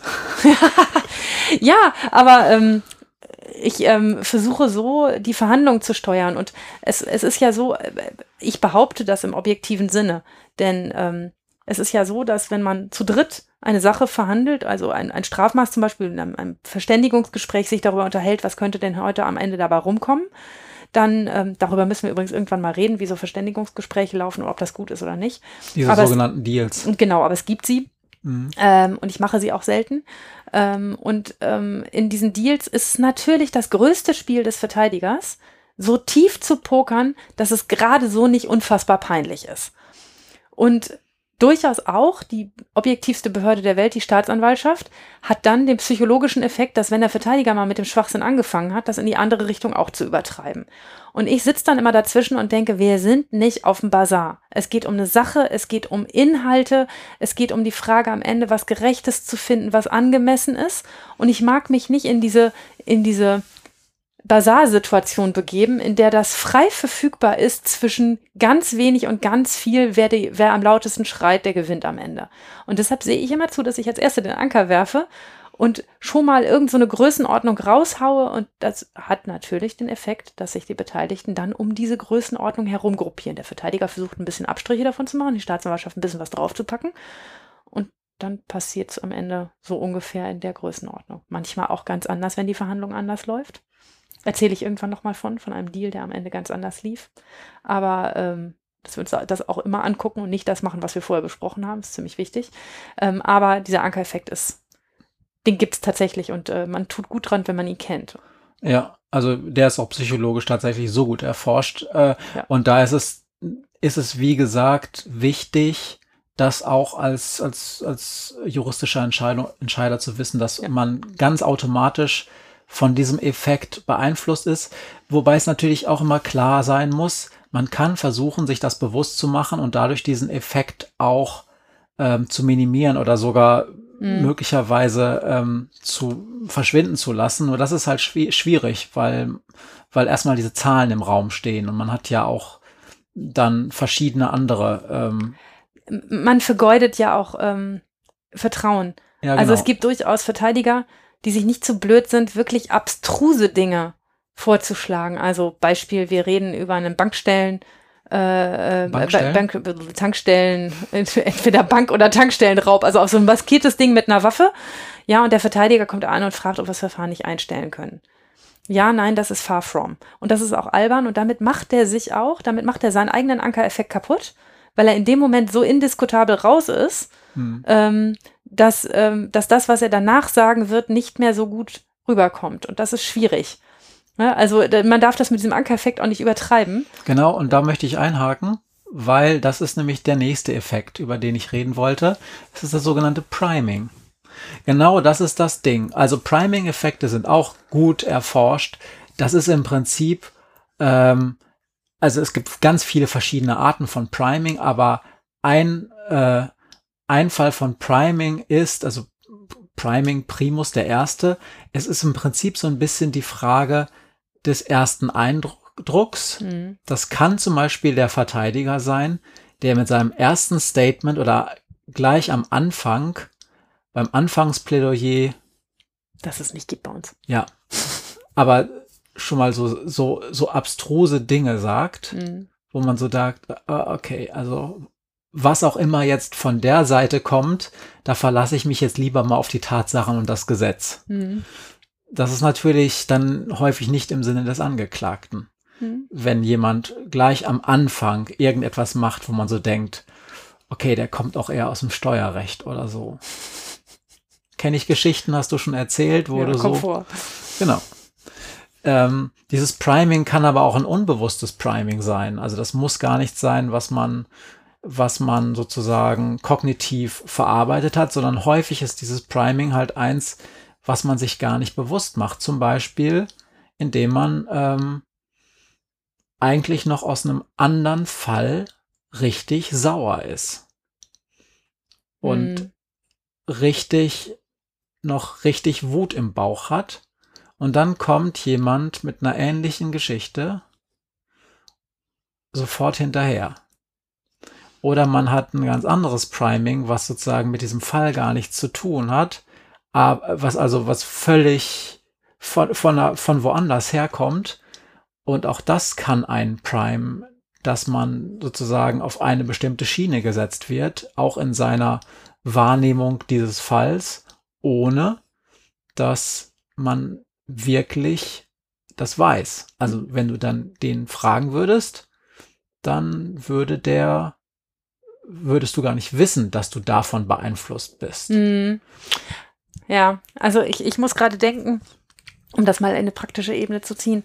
Mir hat neulich eine Staatsanwältin erzählt, die in der Betäubungsmittelkriminalität arbeitet, ähm, dass bestimmte Mitglieder von äh, mafiösen Strukturen im Betäubungsmittelbereich, vor allen Dingen bei Kokain, ähm, auf eine ganz besondere Art und Weise angeworben werden und auch ihr, ihr, ihre, ihren Handel sozusagen hier durchziehen. Und die jungen Leute, die dafür gewonnen werden, die Läufe auf unseren Straßen zu machen, die wir dann auch ab und zu erwischen, die anderen erwischen wir ja nie, sondern nur die Kleinen, ähm, die haben alle einen Textbaustein gekriegt, was sie für Lebensgeschichten haben, die sie dann uns hier erzählen. Und ähm, das ist total scheiße. Dann sagt der Erste, ja, also zu Hause, da habe ich eigentlich Musik studiert. Ähm, das habe ich dann aber abgebrochen. Und ähm, meine Mutter, die ist Innenarchitektin und mein Vater ist Polizist. Das nimmt man dann noch so hin. Wenn dann zwei Stunden später der Nächste auch erzählt, dass seine Mutter Innenarchitektin und der Vater Polizist ist, dann wird es dann irgendwann albern und dann fängt man an, diese Geschichten nicht mehr wahrzunehmen als, ähm, als ernsthaft glaubhaft. Vielleicht ist ja von irgendeinem von diesen Vögeln wirklich der eine Vater Polizist und die Mutter Innenarchitektin, aber das Blöde ist, wenn sie alle dieselbe Geschichte erzählen, bist du geneigt, auch gar keine mehr zu glauben, ne? Genau, wobei das, was du jetzt gerade berichtet hast, äh, noch fast schon wieder stärker in den ins in den Bereich Framing. des Framings mhm. geht. Also, aber das hängt auch stark zusammen. Also Priming, klassisches Priming ist zum Beispiel gibt berühmte psychologische äh, äh, Experimente, die zeigen, alleine schon die, die Art und Weise, wie man Fragen der Reihenfolge nachstellt, beeinflusst die, die, die Antwort. Also es wurden Psychologiestudenten gefragt, ähm, wie glücklich bist du momentan, so generell, und wie viel Dates hattest du im letzten Vierteljahr? Ja? Mhm. Da kommen dann irgendwelche Dinge raus. So und so glücklich, so und so viel Dates. Wenn man die Fragen umdreht, wie viel Dates hattest du im letzten Jahr und wie glücklich, gibt es eine automatische Korrelation zwischen der Anzahl der Dates und dem Glücklichsein. Mhm. Andersrum ist es war, noch nicht, ist, ist es noch nicht, korreliert. Okay. Ist es mhm. nicht korreliert. Das heißt, ja. ähm, da, da ist sozusagen die Reihenfolge der Fragen macht naja, etwas. weil das Feld noch offen ist und man es nicht darauf bezieht, weil man ja nicht weiß, Natürlich. was als zweites kommen wird. Ja, logisch. Aber die Dinge haben eigentlich nichts miteinander zu tun. Gar nichts. Sie sind halt eigentlich hm. völlig unkorreliert, hm. weil niemand auf die Idee kommen würde, dass es einen starken Zusammenhang gibt zwischen der Anzahl von Dates im letzten Monat ähm, und dem Glücklichsein in der anderen Reihenfolge. Hm. Aber wenn man erstmal darüber nachdenkt, dann ist es auf einmal so, man denkt gar nicht über sein Glücklichsein nach, sondern sein Glücklichsein im, im Liebesleben. Ja. Genau. Und dann ist das Priming. Und ich glaube, das gibt's bei euch halt auch ziemlich häufig. Mhm. Und das Framing, was du gerade gesagt Aber hast. ich muss, ich muss mal ganz kurz, kurz, bevor wir zum Framing kommen, dazu was sagen. Ähm, das Priming, wir haben ja immer einen ersten Eindruck von einem Angeklagten, wenn wir ihn noch nicht, noch nicht kennen ne? und, Ja. und gesehen haben. Und ich habe ja auch erzählt, dass ich meine Antennen alle ausfahre und genau gucke, wie der reinkommt, was der macht, äh, ob der sich hinflanscht oder, ne, oder, oder, oder sich den Stuhl zurechtruckelt, ob der seine Jacke auszieht, ob er Leute mitbringt oder nicht auf welchen Stuhl er sich setzt. Meine Anklagebank hat vier Stühle. Ähm, ob er sich also als nächstes an mich dran setzt, das ist jetzt in Corona-Zeiten vielleicht anders, aber ähm, oder ganz weit weg. Ne? Ähm, das sind alles Dinge, die ich wahrnehme. Und die sind natürlich auch mal mehr, mal weniger höflich, was jetzt seine Handlung mir gegenüber angeht. Also ob der zum Beispiel Guten Morgen sagt oder ob der ähm, zehn Minuten zu spät kommt und als erstes reinkommt und sagt, Entschuldigung, dass ich zu spät bin. Das macht nämlich auch nur ungefähr die Hälfte oder weniger. Und natürlich hinterlässt das einen Eindruck und ich kämpfe immer wieder dagegen an, diesen Eindruck zum Gegenstand unseres Urteils und der Sanktion am Ende zu machen. Ähm, ganz oft argumentiert die Staatsanwaltschaft damit, aber ich, ich sage immer, so sind Jugendliche. Die sind so. Die müssen auch nicht immer Guten Morgen sagen, die müssen auch nicht immer Entschuldigung sagen. Sie müssen von mir darauf hingewiesen werden, dass es nett gewesen wäre, wenn sie Entschuldigung gesagt hätten. Aber dass die nun mal ein bisschen stinkstiefelig sind, manchmal ein bisschen übellaunig, ein bisschen maulfaul, äh, manchmal auch ein bisschen unverschämt und dass man das erst so in so einer Verhandlung zurechtruckeln muss, bis man sich so miteinander unterhalten kann, wie ich mir das als Richterin vorstelle, das gehört zum Spaß im Jugendrecht. Jetzt bin ich aber auch mal Anwalt und sage, das kann, das muss ja auch eigentlich mal scheißegal sein. Na klar. Der ist gekommen und er sitzt da. Ja. Das heißt, er hat seine rechtlichen Verpflichtungen alle erfüllt. Und jetzt hat er das verdammte Recht, dass du ihn nur da, danach beurteilst, Naja, nee. was passiert ist und was er dazu aussagt, was die Zeugen sagen. Nein, ich soll ihn ja auch als Person wahrnehmen im Jugendrecht. Das ist ja ein großer Unterschied zum Erwachsenenrecht. Ja. Ich, ich, ich packe ja ihn dann nicht in Schublade Straftat A, ähm, Vorstrafen B, also gibt Strafe C, sondern ich gucke mir diesen jungen Menschen an und frage mich, was müssen wir mit dem machen, damit das nicht wieder passiert. Das ist echt was anderes als im Erwachsenenstrafrecht. Und das kann ich nur offen, wenn ich für dieses Priming, zumindest was den Angeklagten angeht, in negativer Hinsicht mein Feld, mein, mein Visier ganz weit aufmache und denke, okay, komm erstmal, mach erstmal und ich gucke erstmal, was du für einer bist. Hm. Und natürlich ordne ich das, was dann von denen kommt, auch mal falsch ein. Also wenn da äh, ein, ein, junger Araber sitzt und äh, mich nicht angucken kann, wegguckt und an mir vorbeiguckt, dann ist mein automatische Annahme, zumindest mein Impuls anzunehmen, der will jetzt nicht mit mir reden, weil ich eine Frau bin oder er will mich nicht angucken. Und das ist einfach ganz häufig nicht der Fall. Ähm, und es gibt in, in den allermeisten Fällen eine wirklich andere gute Erklärung dafür, warum er so agiert, wie er agiert. Zum Beispiel, weil er sich schämt für das, was er gemacht hat, weil er die Situation ätzend findet, weil seine Eltern hinten drin sitzen und die ihm die Ohren langziehen oder was weiß ich was. Hm. Ne? Aber ähm, ja, also dass man, dass man Jugendlichen offen wahrnimmt und dass eben dieses Priming nicht geschehen, geschehen lässt, zumindest nicht, was die normalen Höflichkeitsregeln angeht und sowas. Das ist im Jugendrecht ein ganz wichtiger Punkt.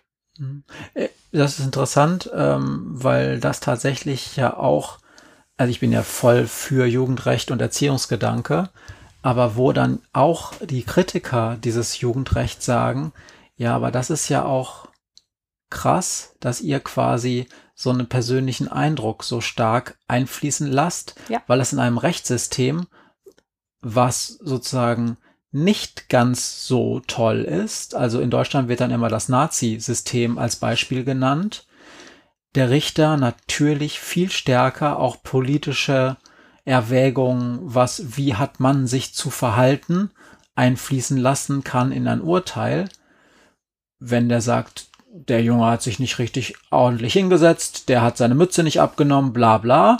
Und auf einmal wird dann Erziehungsrecht, also wird dann erziehungsrechtlich geprägtes Urteil ausgeurteilt, was schon ganz schön stark ähm, gefärbt ist und in bestimmten Zeiten ja auch nicht gut ist, dass es so gefärbt ist. Das ist der schmale Grat, auf dem man wandert. Ne? Dass man das ähm, eigentlich Recht und Rechtseinsortierung Schubladentum sein sollte. Ja.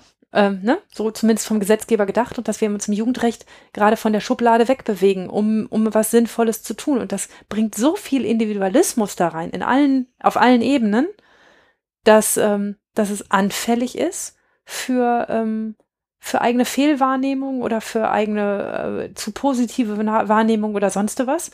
Ähm, also ich, wie gesagt, ja, stehe ja auf jeden, der sich ordentlich entschuldigt. Ähm, und, ähm, und das, äh, und, und da habe ich schon so oft argumentiert, wenn die Staatsanwaltschaft gesagt hat, ey, der hat sich ja nicht richtig entschuldigt, der hat das zwischen den Zähnen her irgendwie so rausgemurmelt. Und ich sage, ja, komm, jetzt bleib mal auf dem Teppich, der ist 17 oder 16. Da, wir können dankbar sein, dass er vor, auf die Kette gekriegt hat, zu denken, oh, vielleicht sollte ich mal besser Entschuldigung sagen. Und ähm, natürlich ist das super individuell und auch sehr abhängig davon, wen man da als Richter hat. Ja, aber so funktioniert Jugendrecht. Mhm. Und ich finde es auch richtig, dass es so ist. Ich glaube, das Schubladendenken wäre schlechter. Ja, ja, ich bin ja auch in unserem Staat, den ich immer noch so für insgesamt ganz okay halte, bin ich damit, bin ich damit ja auch fein. Nur ich wollte nur gerade darauf hinweisen, dass natürlich ein solches System zu, also ich erfinde jetzt mal was, eine äh, autoritäre Regierung, die hier in Deutschland an die Macht kommt, die auch bestimmte Signale setzt, dass das und das und das erwünscht ist, wo ja vielleicht 10, 20, 50 Prozent der Juristen für anfällig sind, das mhm. erfinde ich jetzt mal, dass das bei denen natürlich dann auch im Jugendrecht stark dann durchschlagen kann, weil sie dann in diese in dieser Hinsicht auch erziehen, also ihre Urteile sprechen. Ich habe mal einen kleinen Vortrag gehalten über das Jugendrecht in Deutschland vor einer Delegation von ausländischen ähm, Generalstaatsanwälten aus ähm, einem vorderasiatischen Staat. Ähm, und die haben mit offenem Mund zugehört, was ich über das Jugendrecht erzählt habe. Und zum, am Ende hat sich einer gemeldet und gesagt, aber, aber, wie leisten Sie sich denn diesen ganzen Humanismus? Und ähm, ich habe dann freundlich gesagt, dass ich glaube, dass sich das nach hinten raus rechnet. Ähm, aber der war, das war dem tatsächlich fremd. So über Jugendliche zu reden und so über Jugendliche zu denken und über ihre Straftaten und sie auch so zu betrachten und sie nicht einfach in vielen, auch in vielen europäischen Staaten, wird das Jugendrecht also einfach der kleine Bruder vom Erwachsenenstrafrecht. Und dann werden sie halt ein bisschen weniger hart bestraft, weil sie ja noch ein bisschen kleiner sind. Hm. Das ist bei uns echt anders. Das ist ein anderes Paradigma. Naja. Okay, ähm, kommen wir zum dritten Effekt, über den wir noch sprechen wollten, dieses Framing. Äh, das ist, das ist auch sozusagen stark korreliert natürlich mit diesem Priming, aber Framing ist zum Beispiel jetzt ein klassisches Beispiel. Ähm, wir erinnern uns vielleicht alle 2015, ähm, die vielen äh, Geflüchteten kamen nach Deutschland. Dann gab es nach dieser großen Hilfsbereitschaft dann Silvester 2015, 16 diesen Schwenk als es da in Köln diese unschönen mhm. äh, Vorfälle gab, wo da Leute auf dem Domplatz oder zwischen Dom mhm. und Bahnhof da belästigt wurden von, so hieß es, äh, äh, migrantischen Gruppen, die da gepöbelt und Frauen vor allen Dingen stark belästigt haben. So, das ist das, was passiert ist. Und dann kommt es zu einem Vorfall ein halbes Jahr später, wo eine ähnliche Situation vor Gericht bei dir zum Beispiel jetzt geschildert wird, eine Gruppe von fünf bis zehn jungen Männern aus dem nordafrikanischen oder arabischen Raum äh, belästigt eine, äh, eine junge Frau. So. Mhm. Und das passiert erstmal und das macht ja was mit dem Kopf. Nämlich man kennt diese ganzen Bilder, die da waren und auch die ganzen Reaktionen und auch die ganze Berichterstattung, die aus Köln gekommen ist. Obwohl man das in die eine oder andere Richtung finden kann, ne? Also. Ja, also erzähl mal ein bisschen. Das ist ja eine Hypothese, die ich jetzt ja aufstehe. Naja, ich habe ich hab schon damals bei den Fällen gedacht, ähm, ach herrje, so ein großes Konglomerat aus vielen Menschen, die viel getrunken haben, ähm, von denen niemand mehr genau sagen kann, wer ihn wann, wo, wie angefasst hat, ne? weil es einfach eine riesen, Riesengruppe an Menschen war, wo einzelne Personen ganz erhebliche Übergriffe geschildert haben, ähm, wo ich mich an vielen Stellen gefragt habe, hat man das eigentlich nicht in jedem Silvesterjahr am Berliner Tor auch? In exakt diesem, diesem Ausdruck. Berliner Tor? Äh, Brandenburger Tor. Berlin, Brandenburger Tor. Cottbusser Tor. Ja, ja, ist gut. Ähm, in, hat man das da nicht auch und ist, wird es da dann nur nicht einfach an der Nationalität derjenigen festgemacht, die man dafür ähm, äh, dafür äh, sozusagen äh, zur Verantwortung ziehen möchte. Also ich habe das sehr kritisch gesehen und ich meine auch, dass es zu sehr, sehr, sehr wenigen Verurteilungen am Ende wegen dieser Vorfälle in Köln gekommen ist. Das natürlich nicht nicht, weil da nichts passiert wäre oder weil die Frauen alle lügen würden, sondern auch, weil es einfach scheiße schwer nachweisbar ist, wenn sich niemand mehr an irgendein Gesicht und irgendeinen Menschen erinnern kann und man auch wenig auf Videoaufnahmen, wenig Fotos und sowas hat. Dieses Framing hat aber dazu geführt, dass natürlich jeder diese Konstellation im Kopf hatte, auch die Presse, mhm. ähm, dass man sich als Richter also schon bewusst war in der Nachfolge, dass ein ähnlich, eine ähnlich verhandelt, also eine mhm. Konstellation, die ähnlich gelagert ist, möglicherweise, wenn es auch, wenn auch Erwachsene damit im Spiel sind, dann die Presse auf den Plan ruft, die da sehr aufgeladen ist die Situation. Ja. Genau, die, die sozusagen, das sind ja dann diese Form des Framings ja. ist ein Nachrichtenfaktor, das ist sozusagen über konfrontative Dinge, die schon mal in ähnlicher Weise vorgekommen wird. Es sind zwei Nachrichtenfaktoren auf einmal, wird dann gerne berichtet. Ja. Also das weiß dann auch jeder Richter.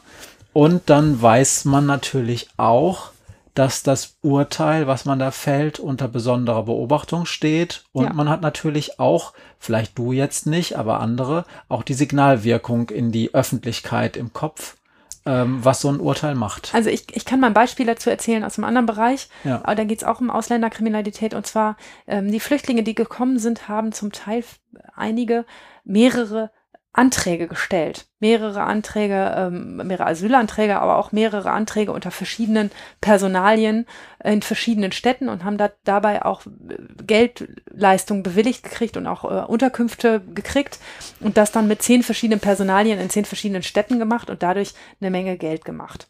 Ähm, das war, als das plötzlich hochkochte, dass das viele Leute so tun, die wir nicht an der Grenze sozusagen einzeln individuell aufgenommen haben ähm, und die sagen, naja, ähm, äh, ihr könnt uns eh alle nicht auseinanderhalten, also sage ich einfach, ich hätte zehn verschiedene Namen.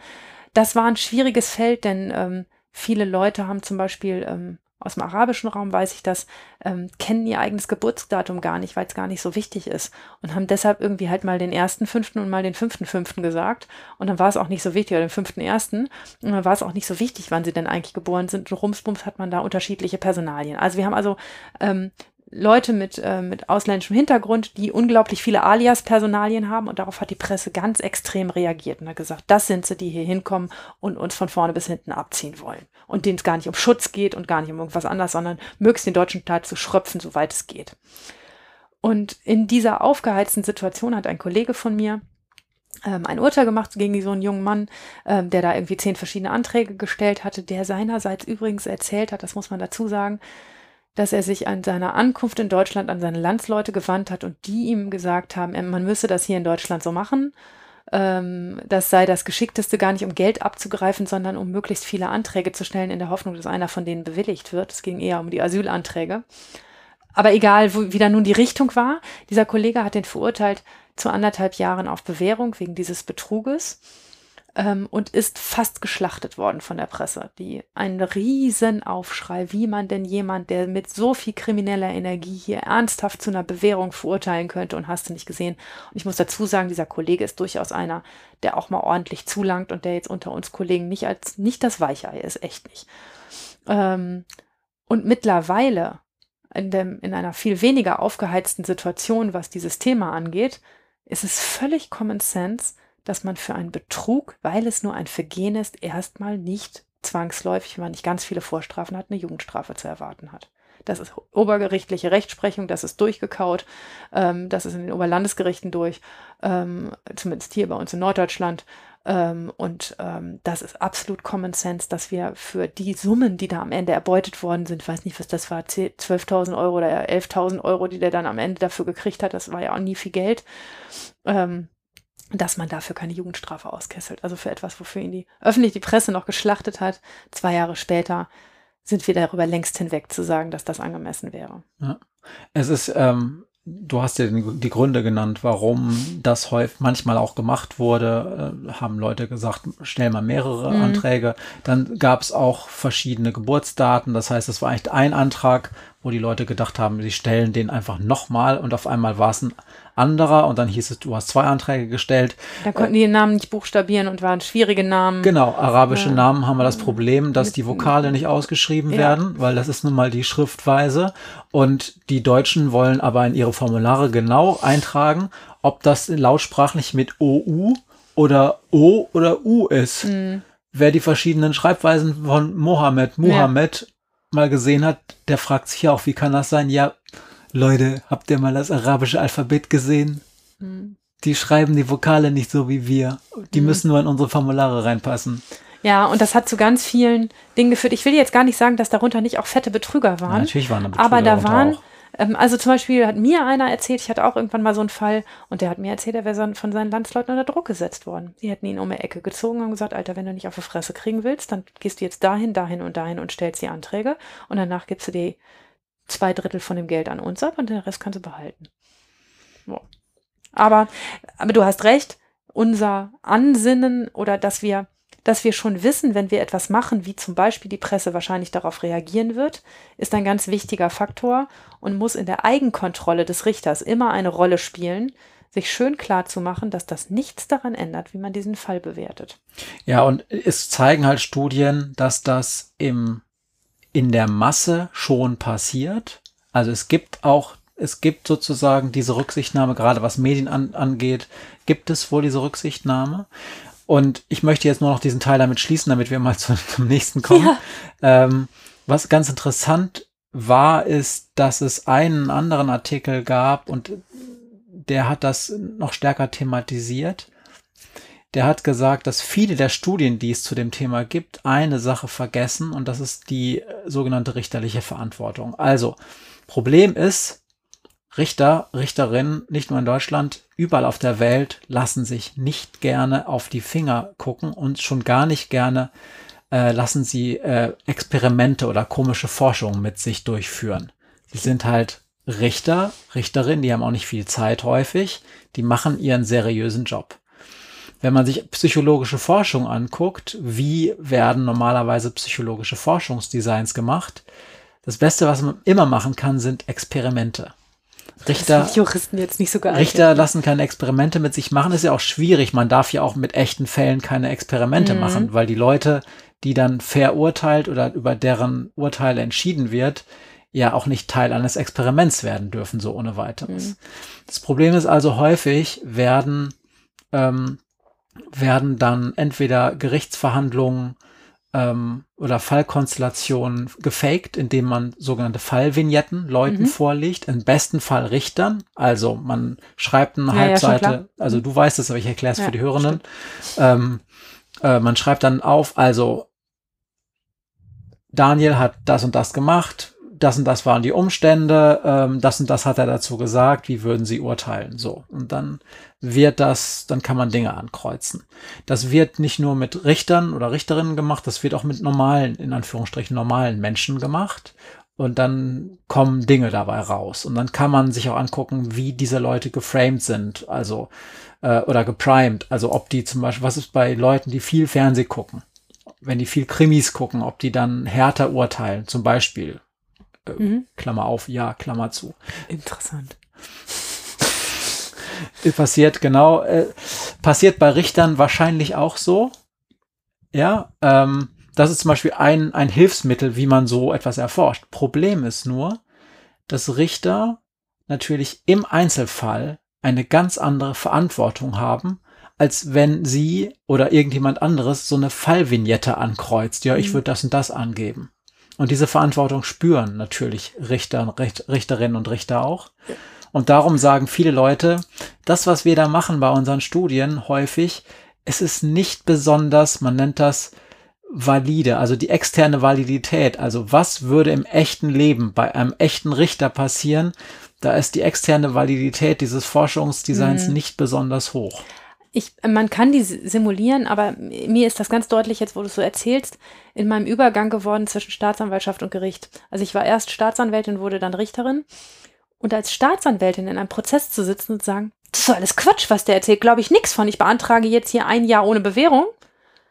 Das ist sehr viel leichter, als am Ende zu sagen, das ist alles Quatsch, was du erzählt hast und ich verurteile dich jetzt zu einem Jahr ohne Bewährung.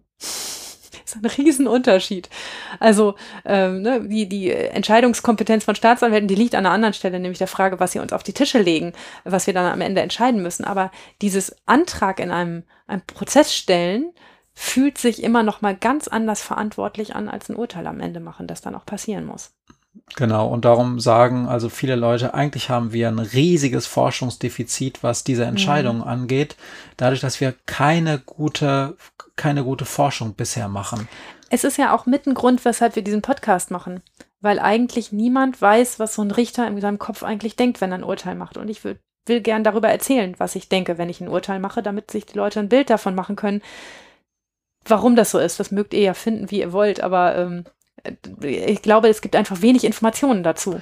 Ja, weil ein Richter sich nie erklärt, weil er immer nur sagt, ich habe es entschieden, so ist es. Genau. Äh, das, das Interessante ist wirklich, wenn du diese ganze Forschungsliteratur anguckst und auch das, wie in Deutschland zu dem Thema geforscht wird, das sind häufig dann Aktenanalysen dann guckt man sich also den, also da guckt man sich quasi eine Aktenanalyse ist, da guckt man sich die Gerichtsakte an. Da kriegen Forscher die Erlaubnis, mhm. eine, also du weißt es, ich erkläre es wieder fürs Publikum, da kriegen Forscherinnen und Forscher die Erlaubnis, sich eine Gerichtsakte, also natürlich nicht nur eine, sondern viele Gerichtsakten zu nehmen und anhand dieser Akte sich anzugucken, wie dieser Fall gelaufen ist. Ne?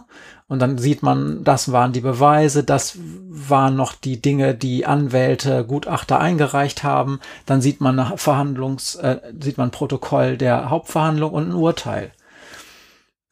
Das ist alles schön und gut, aber das sind ja alles nur Rechtsdokumente. Ja. Da, lau da also das, das was, im, das, ne? was im Kopf bei allen Beteiligten abgelaufen ist, steht da nie drin. Man sieht manchmal, dass die Protokollführerin gerade an ihren Urlaub gedacht hat und nicht ans Protokoll schreiben. Ja. Oder man sieht, dass da geschlampt oder wurde. Oder eine Stulle gegessen hat gleichzeitig.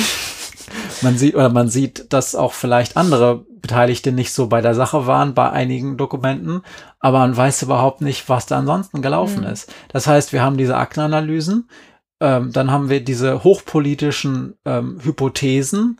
Ähm, weiße Richter urteilen gegenüber Ausländern häufig ungerecht, weil sie die nicht einschätzen können, weil das sie Vorurteile haben. Irgendwann echt noch mal ein eigenes machen Thema wir. zu machen. Ausländerkriminalität machen, machen wir. Da machen wir ein eigenes Thema zu. Habe ich ja sogar ein eigenes Buch drüber geschrieben. Und, ne, also da gibt's ganz viel, aber aber dieses Zusammenspiel dieser ganzen Faktoren ist wirklich schlecht erforscht und ihr werdet sehen bei diesem einen Artikel, den ich jetzt schon ein paar Mal erwähnt habe, ähm, der die ganzen Sachen zusammenfasst, da wird unterschieden zwischen der Richterpersönlichkeit und was der Richter so, also was der Richter sozusagen macht und und auch in welchen Konstellationen er entscheidet, ob er in einer Kammer sitzt, ob er alleine ist, ob er in einem mhm. höheren Instanzgericht sitzt das wird ja alles besprochen, aber diese ganzen Kleinigkeiten, auch diese, diese Prozessdynamik, also was passiert, wenn sich Staatsanwalt und Richter über einen ganzen Tag hochschaukeln? Was passiert, wenn ich den Anwalt nicht mag, weil ich den schon seit zehn Jahren als Anwalt bei mir im, im, im Bezirk habe und der immer die schlimmen Leute äh, vertritt? Habe ich da vielleicht einen Bias, indem ich hm. dem einfach sowieso und helfen da qualitative Interviews nicht weiter? Oder stehen Richter dafür einfach nicht zur Verfügung? Doch, es wird zumindest in diesem Artikel vorgeschlagen, mhm. dass man also, ähm, dass man sich einzelne Persönlichkeiten, also einzelne Richter mhm. und ihre Entscheidung angucken soll. Und da wird dann auch ganz verschämt am Ende gesagt, qualitativ könnte auch sein, Klammer auf, steht da jetzt nicht so drin, kennen wir uns aber nicht so gut mit aus, Klammer zu. Mhm. Aber ja, natürlich. Also äh, qualitativ hat nur immer das Problem, du kannst damit super Hypothesen generieren, weil du hm, damit kriegst du sozusagen das Feld. Aber, aber, nicht. Aber das Feld dessen, was auch noch untersucht werden müsste, was auch bei dieser einen Person offensichtlich eine Rolle spielt. Du kannst aber überhaupt nicht sagen, ist das jetzt wirklich ein Einzelfall oder betrifft ja. das alle? Und dann müsstest du aufgrund dieser qualitativen Interviews dann wieder ein Forschungsdesign machen, was viele Leute betrifft. Ich habe halt immer gedankliche Probleme mit Forschungsdesigns, weil ich so denke, allein in meinem Alltag, der wirklich ein Amtsgerichtsstandardalltag ist, da ist jeder Tag so anders und so bunt, man kann keinen mit dem anderen vergleichen. Deshalb mache ich es ja so gerne. Und niemals würde mir ein Design einfallen, was das halbwegs wiedergibt, zu gucken, ob ich acht Stunden oder zehn Stunden geschlafen habe und wie ich dann hinterher urteile oder ob mein Kaffee gut war oder nicht und wie ich dann nachher darf, dann urteile. Ja, und das zweite Problem ist, äh, mir fallen mir fallen sieben Forschungsdesigns ein, aber das zweite Problem ist ja auch die zeitliche Anspannung im Arbeitsalltag. Das mhm. heißt, du hast ja wirk, also Frage an dich, an einem ganz normalen Arbeitsalltag in Nicht-Corona-Zeiten, wo du nicht verhandelst, wie viele Akten schaufelst du da vom To-Do-Stapel auf den Erledigt-Stapel? So ungefähr. Zwischen 30 und 40. Zwischen 30 und 40. Mal auch 20. Ich habe aber nur eine halbe Jugendstelle. Ja. ja, sagen wir mal 30 Akten. Jetzt könnt ihr euch mal alle ausrechnen. Ein normaler Arbeitsalt Arbeitstag, acht Stunden plus halbe Stunde Mittagspause. Ich erfinde jetzt mal mhm. was. Wie viel acht Stunden durch 30 Akten, also 30 Akten durch acht vier Stunden pro Tag. sind? Ja, vier pro Stunde. Ja. Das ist ganz schön wenig für eine Akte. Und da sind diese ganzen Telefonate zwischendurch, äh, noch andere organisatorische Dinge, die man auch noch überle äh, ja. machen muss.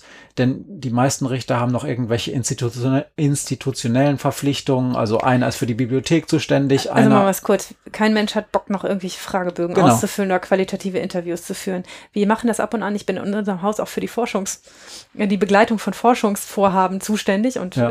von Seiten der Justiz. Ähm, aber ich kriege fast keinen Kollegen dazu, das zu machen. Und wenn es mal qualitative Interviews gibt, dann muss immer ich die machen, weil sonst kein anderer dafür oder wenig anderer. Ja, und das gibt ja auch wieder einen riesigen Bias, weil ja. du bist ja auch besonders interessiert und auch vielleicht sogar auch besonders reflektiert. Aber auch das sagen die ähm, Forscher in dem einen, in einem anderen Artikel.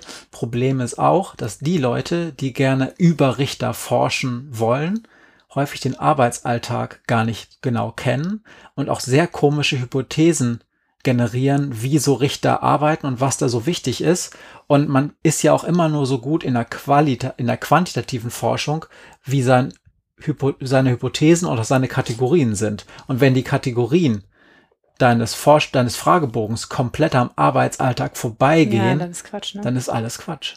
Deshalb schreibe ich irgendwann noch mal eine Dissertation. Ja, bitte. Ja, mal gucken. Eher nicht so, bleibt keine ist, Zeit für. Ist, ist, ist Billo, ist total Billo. Habe ich schon gemacht. ist Billo, ne? Kannst du. Ich, äh, weiß, ich möchte noch eine Sache zu diesem ganzen Thema sagen, äh, bevor wir vielleicht den Themenschwerpunkt abstellen. Ich glaube, dass Juristen ihren Job nur ordentlich machen können und nur von all diesen Dingen, die sie beeinflussen, nicht losgelöst, aber sie, sie wissend oder sie um diese Dinge wissend ähm, halbwegs agieren können, wenn sie selber wissen, wer sie sind, was sie ausmacht, was sie freut, was sie triggert, ähm, was, ähm, was sie, ähm, ja, was, was sie in irgendeiner Form beeinflusst. Nur dann können sie effektiv versuchen, das im Gerichtssaal abzuschalten oder abzupuffern. Und die Seite hat auch zwei Medaillen. Denn du hast beim letzten Mal erzählt, dass es dir total viel ausgemacht hat, wie scheiße du dich gefühlt hast, als du als Fahrschüler der Allmacht des Fahrlehrers ausgeliefert warst. Ähm, das ist beim Richter auch so, denn das sind ja Menschen und die handeln menschlich. Aber das kann immense Nachteile haben, es kann aber auch immense Vorteile haben. Also ähm, das, was mich, wo mich ein besonderes Verhalten besonders abstoßen kann, weil ich das jetzt menschlich nur mal abstoßend finde, kann es auch mich ein besonderes Verhalten besonders beeindrucken. Und das ist der, der Vorteil. Ne? Also wären wir Richtermaschinen, ähm, dann gäbe es gegebenenfalls weniger Ungerechtigkeit im Vergleich gleichgelagerter Fälle. Ich glaube schon, dass das dann wäre, wenn, wenn wir, wenn wir äh, oder mehr Schubladen wären, aber wenn wir, wenn wir maschinell agieren würden. Aber es gäbe auch weniger gucken auf den Einzelfall. Es gäbe weniger Chance, jemanden zu bequatschen. Es gäbe weniger Chance, jemanden mit guten Argumenten zu überzeugen. Es gäbe weniger Mitleid. Es gäbe weniger Mitgefühl, weniger Bauchgefühl. Und bei uns auch weniger. Wir machen das jetzt so, weil wir glauben, dass es klappt. Ja. Tja. Also wie gesagt, Bauchgefühl, da bin ich halt durchaus skeptisch, weil das kann ja auch, also wir hatten in Deutschland ich sage das immer wieder, wir hatten da eine Zeit, wo die Bauchgefühlrichter ganz mhm. oben auf waren. Und das war nicht die beste Zeit, die wir hatten. Ich, ja, das meine ich ja auch nicht losgelöst von, von, einer, von, ich, von einer, von einer ähm, Eigenkontrolle, aber also es gibt Richter, die wesentlich straighter verhandeln als ich, ne? Und die sagen, das sind die Regeln, so ist das jetzt und hier sind alle gleich und ich als Person habe mit diesem Verfahren nichts zu tun. Und die sind im Zweifelsfall, wenn du dann ihre Fälle vergleichst, wahrscheinlich auch konsistenter. Ähm, aber eben auch Was übrigens auch einer dieser Effekte ist, die bei Wikipedia stehen, was ich verlinken werde. Dieses Streben nach eigener Konsistenz Ja. in der Entscheidung. Das ist Auch, ja, weil du dich ja äh, fragen musst. Ne? Gestern war eine Leistungserschleichung noch 30 Tagessätze, heute ist es 40. Woran mache ich es eigentlich fest? genau. Außer an meiner schlechten Laune. Ne? Ähm, das, aber um das zu können, und ich glaube, dass wirklich viele Richter das gut beherrschen, die, die nicht so straight sind, dass sie einfach nur in Schubladen sortieren. Oder ich, ich sage das immer so despektierlich, ich meine das gar nicht böse. Es gibt Richterpersönlichkeiten, die damit sehr viel besser arbeiten können, zu sagen, ich klammer mich und meine Person jetzt hier mal aus und auch die Person in diesem Fall. Es gibt Regeln, die, an die halte ich mich, hier sind alle gleich, Rumsbums. Ähm, da, damit verhandeln viele Richter auch gut. Ich bin nur nicht so ein Mensch. Ne, es gibt einfach unterschiedliche Persönlichkeiten. Und die, die nicht so sind, die müssen sich und ihre Rolle gut kennen. Und dafür muss man aus meiner Sicht total zwingend erforderlich sich im Studium mit Fächern beschäftigen, wie Rechtstheorie oder Rechtssoziologie oder meinetwegen Rechtsgeschichte, Rechtspolitik, Rechtsökonomie, irgendetwas, was macht, dass man über den Tellerrand guckt.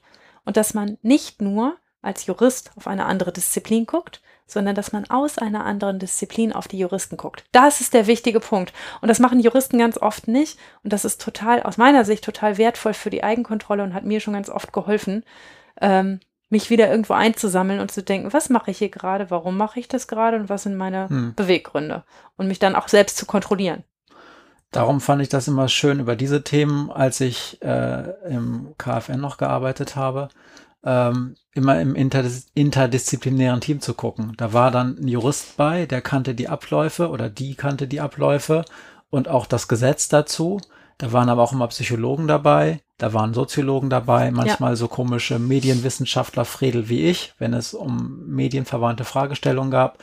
Das war cool, weil man schon im Forschungsdesign selber ganz interessante Sachen diskutiert hat, ähm, die auch sozusagen die Juristin über ihren Tellerrand schauen ließen und uns andere auch Einblick in diese komische Gedankenwelt der Justiz äh, ermöglicht haben, die man sonst einfach nicht hatte. Hm. Ja. Tja. Okay. Wir haben jetzt, glaube ich, schon anderthalb Stunden geredet, aber das ist völlig egal. Boah. Wir werden ja immer äh, ermutigt, äh, ein bisschen länger zu machen. Darum ähm, kommen wir zu den zwei Fragen, würde ich sagen. Ich stelle meine mal zuerst, bitte, Ja. weil sie ans Thema anknüpft. Ich möchte von dir nämlich wissen, Matthias. Ganz abstrakt. Stell dir vor, du hättest eine mittelschwere Straftat begangen und wärst nun vor Gericht. Vor welchem Typus Richter möchtest du lieber stehen? Vor dem, der sagt, das sind jetzt hier die Regeln? Oder vor dem, der das Verfahren selber gestalten will? Mit all den Risiken, die es hat. Selber gestalten. Warum? Weil ich äh, aus meinem bisherigen Leben die Erfahrung gemacht habe, dass Dass die ich, Leute in, schwindlig quatscht. dass ich in mündlichen Prüfungssituationen nach einer gewissen. Einarbeitungszeit in der Lage bin, Gespräche zu meinem Vorteil zu steuern. Das, und da würdest du hoffen, dass du. da würde ich hoffen, dass ich das Gespräch, also ein, ein Verhandlung ist natürlich kein Gespräch, aber es ist ja schon eine soziale Interaktion, Ja. dass ich die soziale Interaktion äh, besser zu meinen Gunsten gestalten könnte, als mit einem 0815-Richter oder Richterin, die, ähm, die da nicht so beeinflussbar ist. Mhm. Und jetzt hast du einen besten Freund, das ist ein Stoffel. Der fragt dich, oder den, den frage ich, vor welchem Richter er lieber stehen will. Das ist ein Stoffel, der ist maulfaul und bis der so die Zähne auseinanderkriegt, dauert auch ein bisschen. Ja, der sollte lieber den nehmen, Ja? der sagt 08, der sagt immer gleicher. Also man kann, also das Problem ist, du erhöhst das Risiko. Ähm, das Problem ist das Risiko. Das Risiko ist nicht wirklich, also du erhöhst die Unsicherheit. Die Unsicherheit geht aber nicht in eine Richtung. Das heißt, wenn du jemanden hast, der immer nach sehr erwartbaren Mhm. Schemata agiert, dann hast du äh, eine, einen Unsicherheitskorridor, der ist vergleichsweise gering. Mhm. Während, und das ist auch äh, etwas, was ich denken würde, was bei Juristen ja durchaus wünschenswert ist. Wenn ich jetzt ähm, einen habe, der die Verhandlung gestaltet, dann wäre mein Vorurteil, was ja gar nicht so sein muss, dass das Ergebnis eher unvorhersehbar ist, Mhm. wenn ich nicht selber das Gefühl habe, ich kann dieses Ergebnis aktiv mitgestalten. Mhm. Der Maulfaule hat dieses, diese Fähigkeit eher nicht. Also würde ich sagen, du kannst bei der Person wirklich Glück haben. Die kann irgendwelche Signale von dir auffangen, die kann auch irgendwas anderes machen und du kommst da super raus, aber du kannst auch total Pech haben und du landest da voll auf der Schnauze und das Problem ist, ich kann das bei dieser Richterpersönlichkeit Nummer zwei, die du genannt hast, einfach nicht vorhersagen. Also mhm. würde ich dieser Person immer Richterpersönlichkeit eins empfehlen, wenn es denn eine Wahl gäbe. Ja, ja. Die es nicht gibt, aber ja. Natürlich, weil ich sagen würde, da bist du wenigstens bei einem Korridor, ähm, den man eher vorhersagen kann. Macht das Sinn? Das macht Sinn, gibt mir echt zu denken.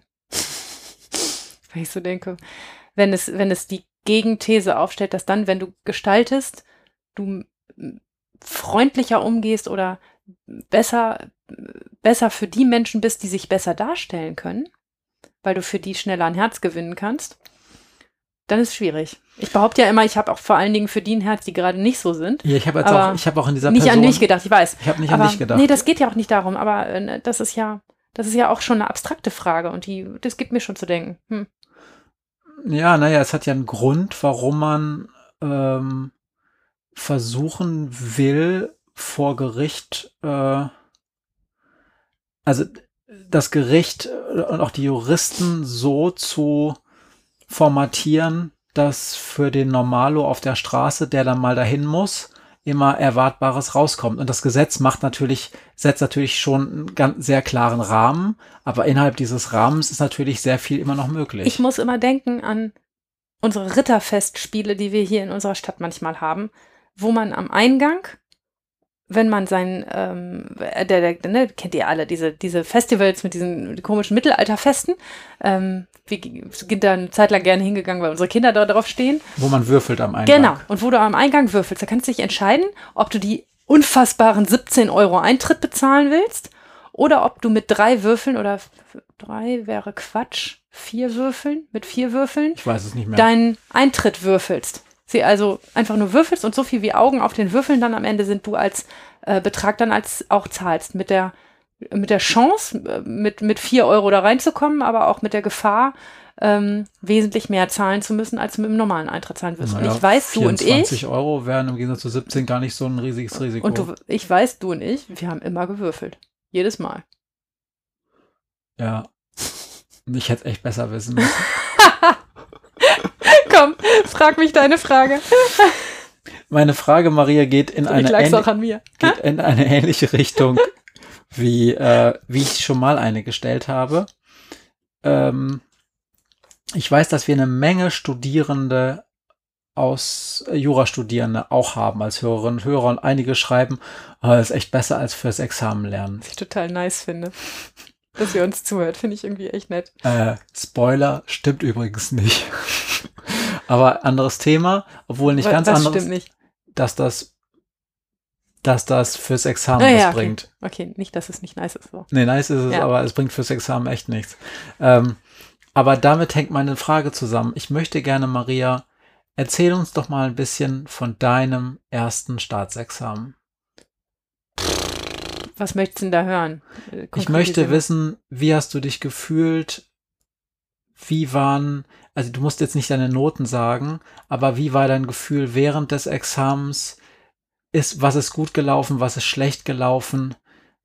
Ja, das was? war grauenvoll. So ein Staatsexamen ist unfassbar grauenvoll. Ich kann so ein ganz bisschen nachfühlen, wie sich ein Mensch vor Gericht fühlt, ähm, weil man davon abhängig ist, dass da etwas passiert, was man wirklich nicht gut berechnen kann. Ich, aus meiner Sicht ist das Staatsexamen so, dass wenn man richtig gut ist, man eine Heile durchkommt und dass wenn man eine richtige Nullnummer ist, man da auch es einfach nicht schafft. Und alles, was irgendwie dazwischen liegt, freies Feld ist und von Tagesform und irgendwelchen anderen Dingen abhängt, die man beileibe nicht im Griff hat. Und man muss sich ein ganz bisschen auf sein eigenes Glück verlassen. Und das ist ein beschissenes Gefühl, weil es um einen Berufsabschluss geht und um die Frage, was man hinterher beruflich machen kann. Bei mir war das schon immer die Prämisse, dass ich gerne Richterin werden wollte. Und das Gefühl, wovon ist es eigentlich abhängig, ob das klappt. Und das liegt nicht alles nur in meiner Hand. Das war ein doofes Gefühl. Das ist einfach dieses Staatsexamen. Man muss an einem Tag alles wissen. Das ist im zweiten Staatsexamen fast noch schlimmer als im ersten. Ähm, aber man, man muss in einem Prüfungskorridor sämtliche Rechtsgebiete abdecken. ähm, öffentliches Recht, Zivilrecht und Strafrecht. Das habe ich noch nie verstanden, warum man das nicht abschichten kann und immer dann, wenn man sich mit, der, mit dem Strafrecht befasst hat, danach eine Strafrechtsprüfung macht und die fürs Examen zählt und man dann Zivilrecht macht und dann, sondern dass man alles hintereinander wegmacht, um dann am Ende in zwei Wochen alles, das gesamte Wissen von allem abrufen zu müssen. Das ist einfach eine hohe, eine hohe Kopfleistung, die man da erbringen muss und zudem, dass es viel Wissen ist, was man sich da anhäufen muss und was man in sehr kleinen Zeitkorridor wieder abrufen muss, muss man ähm, dann auch noch ertragen, dass vieles daran auch echt willkürlich ist. Das interessiert mich, das interessiert mich jetzt. Also könntest du eine Schätzung abgeben, ähm, wie viel ist Können, wie viel ist, du hast es Willkür genannt, ich glaube, das ist der richtige Begriff. Also einige würden sagen, es ist Glück. Aber wie viel, also wie hoch ist der Willkürfaktor bei diesen einzelnen Klausuren, bei den einzelnen Prüfungen? Das ist es steuerbar? Also kann ich, nein, wenn ich. Nein, ich kann es selber nicht. Wenn ich richtig granatengut bin, dann ist es steuerbar. Und wenn ich richtig Granaten schlecht bin. Wie viel Prozent sind Granaten gut? Was würdest du sagen? zwei. Zwei Prozent? Ja. Also für zwei Prozent ist es steuerbar. Für, für zwei und die schlechtesten zehn Prozent. Ne? Für zwölf Prozent ist das absolut vorhersehbar, was passieren wird. Aber für den Rest ist das alles ein offenes Feld und das ist ein mieses Gefühl. Das ist ein ganz mieses Gefühl. Und ich habe heute ähm, gerade mit meiner Referendarin telefoniert, die äh, in zwei Tagen ihr zweites Staatsexamen macht, ihre mündliche Prüfung hat. Und die fühlt sich, glaube ich, heute richtig beschissen und ich kann es auch echt verstehen, weil das genau dieses Gefühl ist. Ich habe das an dem Tag, es liegt nicht nur an meinem Wissensstand und daran, was die Fragen werden. Ähm, ich habe es nicht im Griff, was da passieren wird.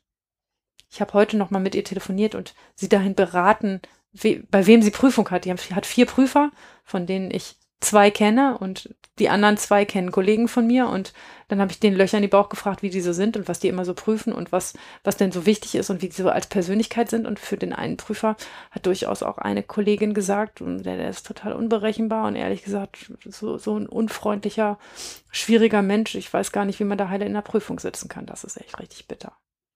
Geht einem, glaube ich, in anderen Prüfungsfächern auch so, ne? wenn man, wenn man an der Uni in anderen Bereichen ähm, jahrelang auf einen Prof angewiesen ist, den man nun mal scheiße findet und man muss am Ende irgendwie seine Credits mit dem zusammensammeln, dann ist es auch blöd. Aber äh, Entschuldigung, dass ich unterbreche. Das scheint mir bei euch echt extrem zu sein, weil also äh, in meinem Studium war es nicht so. Es war einfach nicht so. Es war natürlich am Ende der am Ende dann schon die Frage, kriege ich dann in der Endzensur eher eine Eins oder eine Zwei ja. oder wenn es ganz schlecht läuft, eine Drei. Ja.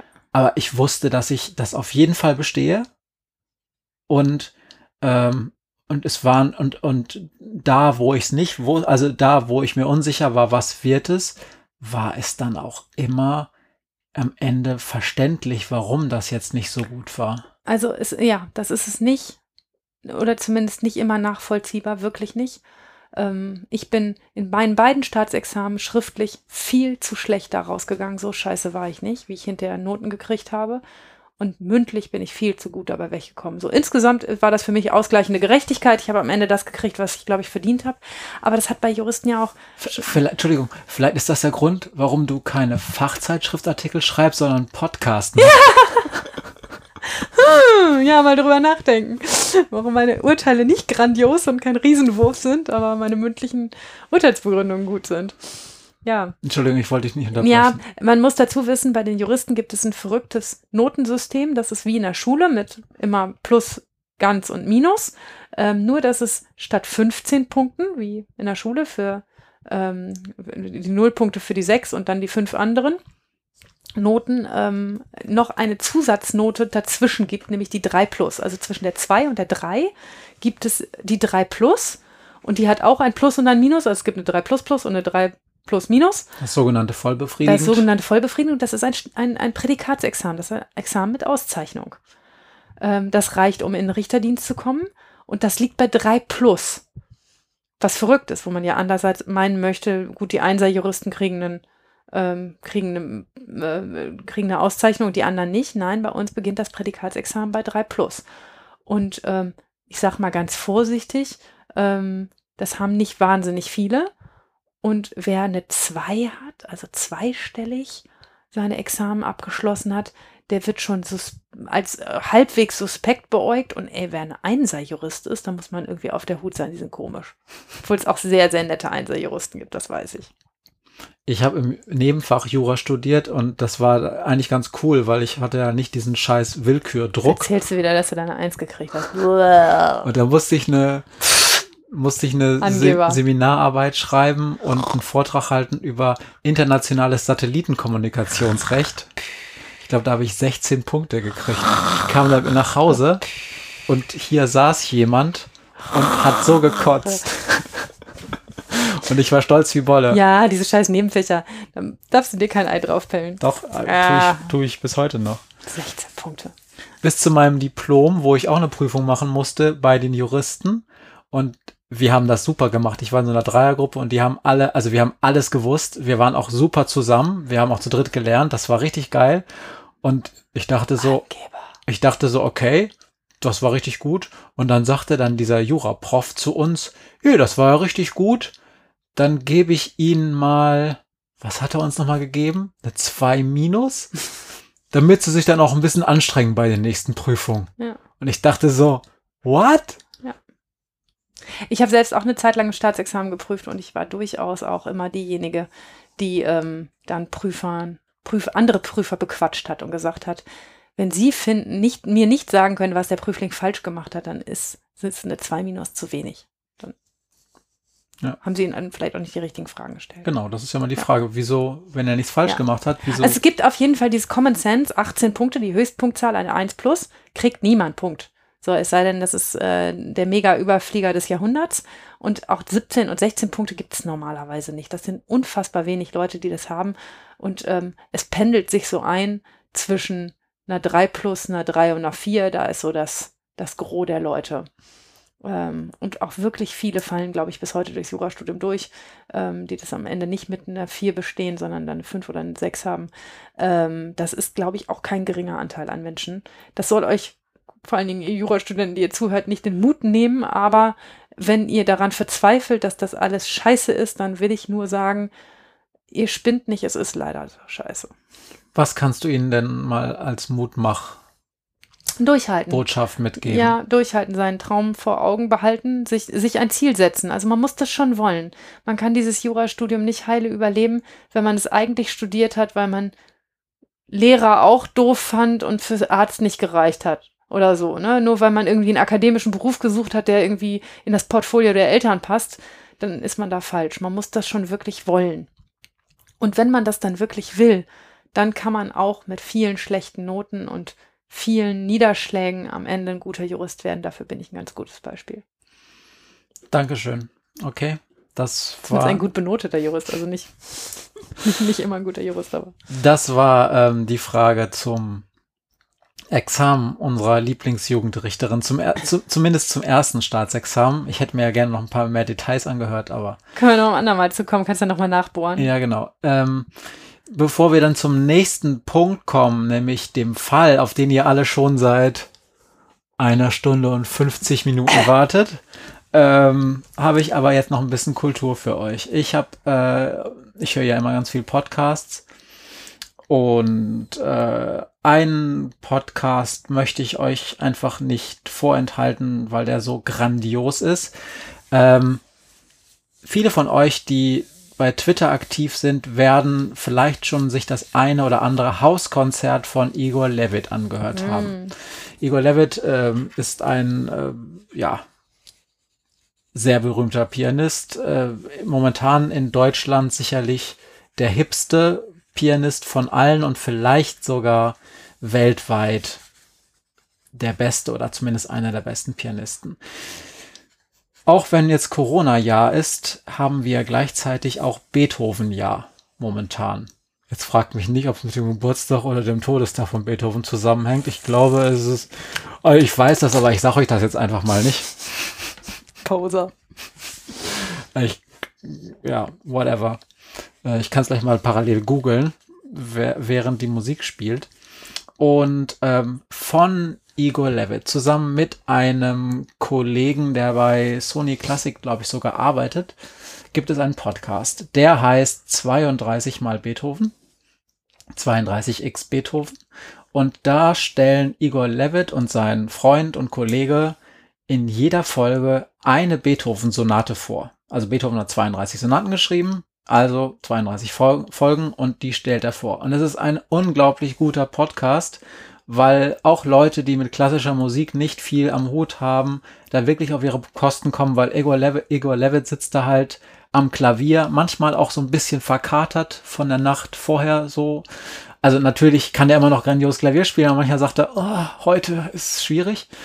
Und dann erzählt er was über sein Verhältnis zu diesem Stück und was er an diesem Stück besonders findet. Und ähm, dann unterhalten die beiden sich über, über ähm, unterhalten sich die beiden über dieses Stück und natürlich über Beethoven insgesamt und über seinen Schaffenskreis und wie er sich weiterentwickelt hat.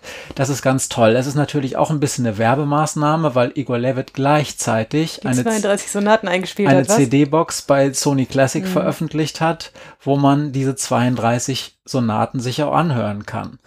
Und ähm, die kann man aber auch auf Spotify für weniger als diese 55 sportlichen Euro äh, anhören, die man für diese Box bezahlt.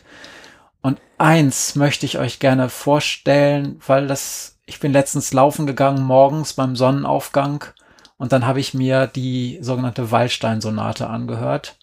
Und das war so traumhaft. Und darum möchte ich, dass ihr einmal da wenigstens reinhört. Also Jetzt kommt wieder der GEMA-Disclaimer. Ich darf Nein, euch nicht das ganze das Stück vorspielen, weil bla, ich musste also irgendwo reinschalten und muss auch irgendwann wieder rausschalten. Aber ich habe das jetzt so gemacht, dass ich ähm, da ähm, einsteigen werde, wo das Thema des ersten Satzes der Waldstein-Sonate, äh, es ist übrigens Opus 53, ähm, äh, das Thema der Waldstein-Sonate das erste Mal in der, in der Reprise kommt und dann hört ihr, wie sich das so anhört und das ist einfach unglaublich und so nach ein, zwei Minuten werde ich dann wieder rausschalten und dann können wir zum nächsten Thema gehen. Also jetzt viel Spaß oder viel Freude bei Igor Levitt mit der Waldstein-Sonate Opus 53, die Sonate 21 in C-Dur.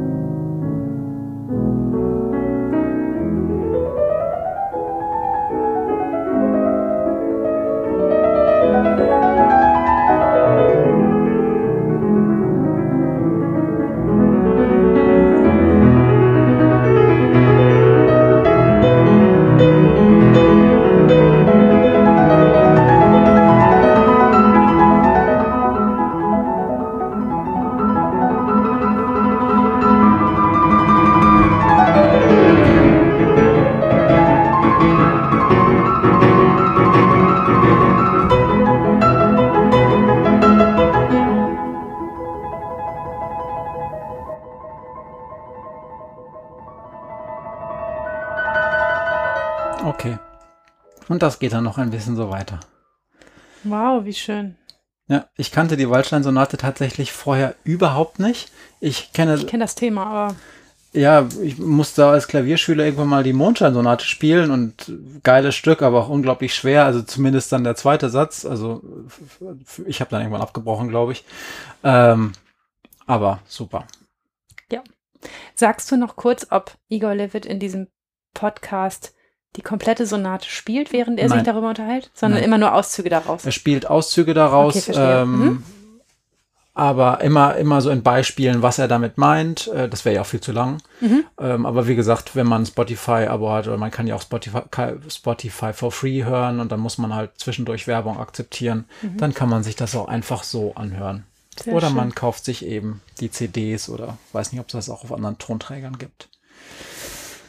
Ja, dann kommen wir zu dem, worauf wahrscheinlich die meisten gewartet haben. Die konnten nämlich vielleicht mit dem ganzen anderen Kram, den wir so besprochen haben, gar nicht viel anfangen. Die sagen, Maria liest immer so schöne Fälle vor. Der Switch ist jetzt ein bisschen schwierig von der zauberhaften Klaviermusik zu einem Fall, der mal wieder besonders ist, weil er ein, sich um einen besonderen Jugendlichen dreht und einen besonderen Fall. Ähm, der Fall ist gar nicht so spektakulär, aber es geht um einen Fall über Voreingenommenheit und über die Frage, wie sehr mich eigentlich beeinflusst, was vorher passiert ist ähm, und wie sehr das zum Thema gemacht wird im Rahmen eines Strafprozesses. Und deshalb möchte ich euch den Fall gern erzählen. Marcel. Marcel ist 16, als ich ihn kennenlerne. Das ist nun schon einige Jahre her. Wegen Diebstahls und Fahren ohne Führerschein habe ich ihn damals zum ersten Mal verurteilt. Marcel wächst in schwierigen Verhältnissen auf, wie so viele Kinder, mit denen ich täglich zu tun habe. Er lebt gemeinsam mit seinen Eltern und einer älteren Schwester am Stadtrand unserer norddeutschen Großstadt. Die Eltern sind beide nicht erwerbstätig. Während seine Mutter, oder nicht richtig erwerbstätig, während seine Mutter auf 450 Euro Basis in einem Bürokomplex putzt, ist sein Vater nach einem Schlaganfall mit Anfang 40 nie mehr auf die Beine gekommen. Marcells Vater verbringt seine Zeit damit, Alkohol zu kaufen, Alkohol zu trinken und, wenn er genug getrunken hat, Streit mit seiner Familie zu suchen. Marcells Mutter hat bereits vor langer Zeit aufgegeben. Sie flüchtet sich in ihren Minijob und versucht möglichst wenig Zeit zu Hause zu verbringen. Ihre beiden Kinder sind auf sich allein gestellt. Schon seit einiger Zeit gehen die Handgreiflichkeiten von Marcells Vater nicht mehr so aus, dass er den Jungen schlägt. Denn der Junge ist groß geworden und setzt sich nun gegen den körperlich eingeschränkten Vater durch. Immer wenn der ihn schlagen will, lacht Marcel ihn aus, was den Vater nur noch wütender macht. In einer der Hauptverhandlungen erzählt mir Marcel, dass es ihm schwer fiel, sich gegen den Vater aufzulehnen, der ihn viele Jahre lang nach Lust und Laune, meistens wenn die Mutter weg war, schlug. Er berichtet über den Moment, an dem er merkte, dass er ihm körperlich überlegen war. Wie es sich zuerst wie ein Sieg anfühlte, endlich größer und stärker zu sein als der Familientyrann. Und wie es sich im nächsten Moment dann doch wie eine Niederlage anfühlte, weil er Mitleid hatte. Mit diesem lieblosen, verbitterten, gewalttätigen und vom Alkohol gezeichneten Mann, der einmal sein Vater gewesen war. Er erzählt, dass die Erkenntnis, dass sein eigener Vater kein Held und auch kein dominantes Arschloch, sondern vielmehr ein schwaches Männchen war, dass dieser Moment ihn am meisten wehtat. Mehr als die Schläge zuvor, denn es war eine endgültige Trennung von einem Verhältnis eines Sohnes zu seinem Vater. Wir alle, wohlbehütet unter Käseglocken aufgewachsen, bleiben Zeit unseres Lebens die Kinder unserer Eltern. Wie sehr wir uns auch von ihnen abgrenzen, dieses Gefühl zu den eigenen Eltern ist doch wenigstens sehr häufig auch von Respekt, bedingungsloser Zuneigung und von Verantwortung getragen. Marcel hatte erkannt, dass sein Vater all dies nicht ausfüllte. Er hatte erkannt, dass sein Vater kein Vorbild war, dass sie einander gleichgültig waren und dass er nie wieder das Kind seines Vaters sein würde. Da war er gerade 16. Marcel sagt, er habe begonnen zu trinken, als ihm der Respekt für seinen Vater abhandengekommen sei. Eigentlich sei es nicht logisch gewesen, sich genauso zu verhalten wie das Vorbild, das man sich nicht zum Vorbild nehmen will. Aber so ist es gekommen. Marcel trank und trank und binnen kürzester Zeit hatte er wesentlich mehr Probleme, als ein Durchschnittsjugendlicher so gebrauchen kann. Er begann mit kleinen Ladendiebstählen, Später folgten unsinnige Sachbeschädigungen, Wohnungsaufbrüche und irgendwann dann auch Körperverletzungen. Er geriet außer Kontrolle. Leider konnten wir das Geschehen nicht bremsen. Ich hatte anfangs noch die Illusion, erzieherisch etwas ausrichten zu können, aber Marcel befand sich in einem Abwärtstaumel zwischen Alkoholsucht und Kriminalität, der einfach nicht aufzuhalten war. Vielleicht hätte ich, wir, es aufhalten können, wenn wir in diesem Land viel mehr Geld in die Betreuung solcher schwierigen Jugendlichen stecken würden. Aber das war nicht der Fall, und Marcel eskalierte so schnell, dass er innerhalb kürzester Zeit im Jugendgefängnis saß. Hier verbrachte er gut eineinhalb Jahre. Er wurde vorzeitig entlassen und die Reststrafe zur Bewährung ausgesetzt. Offenbar hatte er sich in der Haft gut gemacht, Und auch wenn er keine Alkoholtherapie erhalten hatte, so haben doch die anderthalb Jahre offenbar Positives zu, bewirkt, zumindest was den Alkoholkonsum angeht. Marcel tauchte nicht mehr auf. Die Bewährungszeit lief ab und die Reststrafe wurde erlassen. Alles schien gut. Bis eine neue Anklage auf meinen Tisch flattert. Marcel wird der Diebstahl einer Flasche Bier vorgeworfen. In einem Netto-Supermarkt soll er eine PET-Flasche Bier und eine Flasche Vitamalz im Wert von zusammen 2,12 Euro entwendet haben. Ich falle aus allen Wolken und denke nur, Scheiße, jetzt geht das wieder von vorne los. Ich setze einen schnellen Hauptverhandlungstermin fest und sehe wenig später Marcel in meinem Gerichtssaal. Er guckt mich an, gesenkter Kopf und der Blick leicht von unten zu mir hoch an meinen Richtertisch. Er weiß, dass ich einen Knall gekriegt habe, als ich die Akte sah, und dementsprechend schuldbewusst guckt er auch. Und dann kommt es doch anders. Wir verlesen die Anklage und Marcel erklärt, er wisse schon, dass jetzt alle wieder denken würden, er habe halt wieder Scheiße gebaut aber so sei es nicht gewesen. Marcel sagt, er war im Supermarkt. Dort nahm er eine PET-Flasche Bier, PET, so eine Plastikflasche, und ging zur Kasse. Als er an der Kasse angekommen war, habe er sein Geld gezählt und festgestellt, dass er nicht genug dabei habe. Also sei er mit der Flasche zurückgegangen, habe sie zurückgestellt und dafür eine Glasflasche eine, einer billigeren Marke genommen. Als er diese an der Kasse bezahlen wollte, habe ihn die Verkäuferin angesprochen und gefragt, wo die PET-Flasche denn hingekommen sei. Er habe dann die Flasche im Regal zeigen wollen und sei vorausgegangen. Am Getränkregal angekommen, habe der Verkäuferin die Flasche gezeigt. Sie hätte ihm aber nicht geglaubt und gesagt, er habe sie jetzt gerade erst zurückgestellt. Und von dem Vitamalz wisse er echt gar nichts mehr. Ich runzle die Stirn. Marcel ist hektisch. Er sagt, dass er gerade auf einem echt guten Weg ist.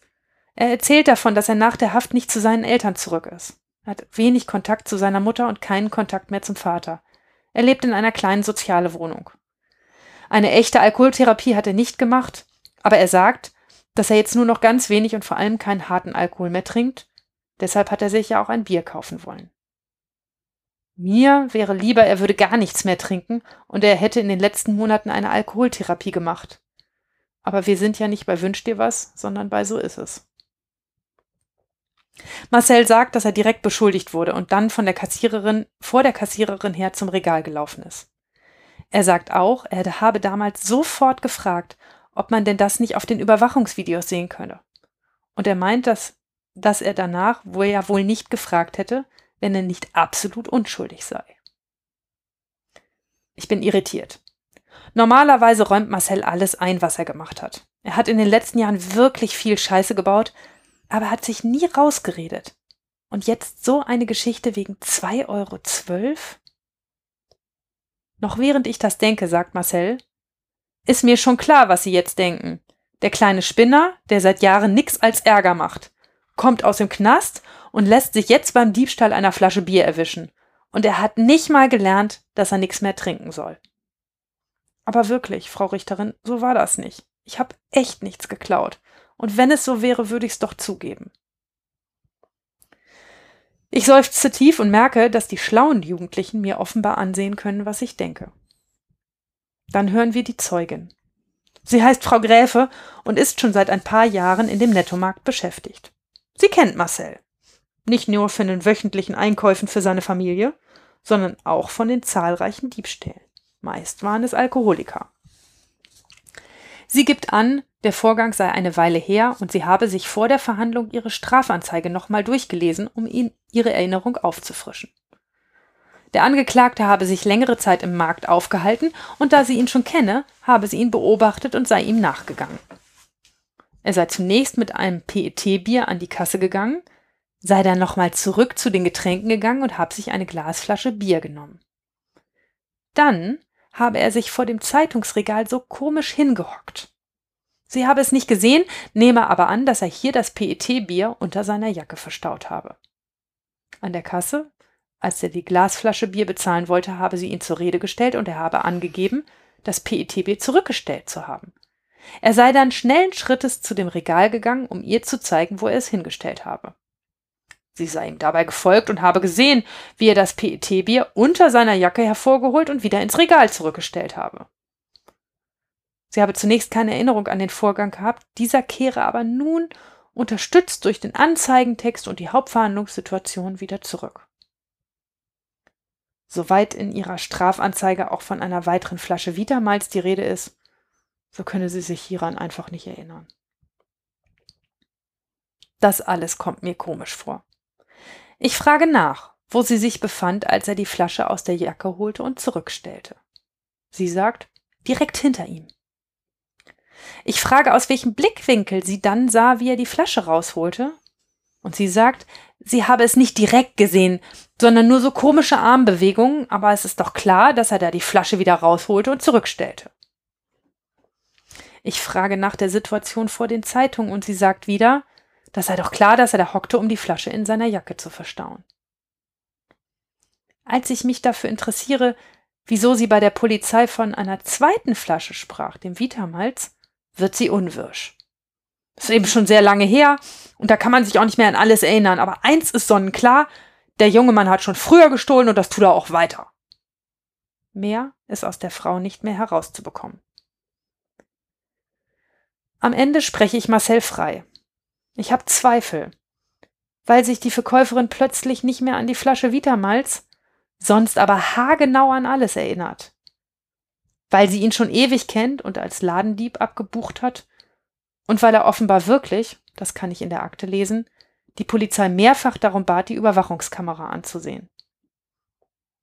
Letzten Endes weiß ich nicht, was passiert ist. Ein Teil von mir hofft, dass er es wirklich nicht war, und ein kleiner anderer Teil weiß, dass ich das auch hoffen will.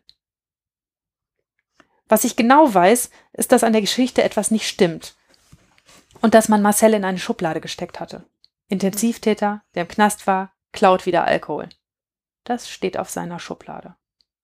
Und ich glaube Marcel, dass er nicht in diese Schubladen gehören möchte. Wir werden sehen, wie es weitergeht. Die Geschichte ist nicht alt. Vielen Dank. Ja, also ähm, es, wie, es ist wie so häufig bei deinen Fällen, ich kann da nicht mehr richtig viel zu sagen. Ich kenne natürlich auch den Fall von Marcel schon in einer etwas anderen Version. Ähm, wie lange ist es her? Nicht lange. Weil es natürlich trotzdem wichtig ist, dass es halt, dass er möglichst nicht nochmal zurückkommt, ne? Na klar, aber ähm, es ist ja auch so die Frage, ist das der Typus Junge, der dann da sitzt und sagt, geil, jetzt habe ich sie verarscht. Jetzt kann ich es weitermachen, weil die glaubt mir ja. Oder ist das nicht die Gefahr? Nee, es ist der Typ, der, selbst wenn er es war, äh, alles tut, damit er nicht nochmal vor Gericht einen Track Record von neuen Dingen kriegt, dass er wieder ja. einwandert. Ja. Und das ist die Hoffnung, ne? dass er sich das alles dass ihm das alles genug Schreck einjagt in der Situation, dass diese doofen 2,12 Euro ihm das kosten können. Ich habe es auch wirklich, die Geschichte war wirklich komisch. Also ich fand, darauf kann man keine Verurteilung stützen. Wenn eine Kassiererin sagt, ich habe es genau gesehen, dass er die Flasche da wieder rausgenommen und zurückgestellt hat.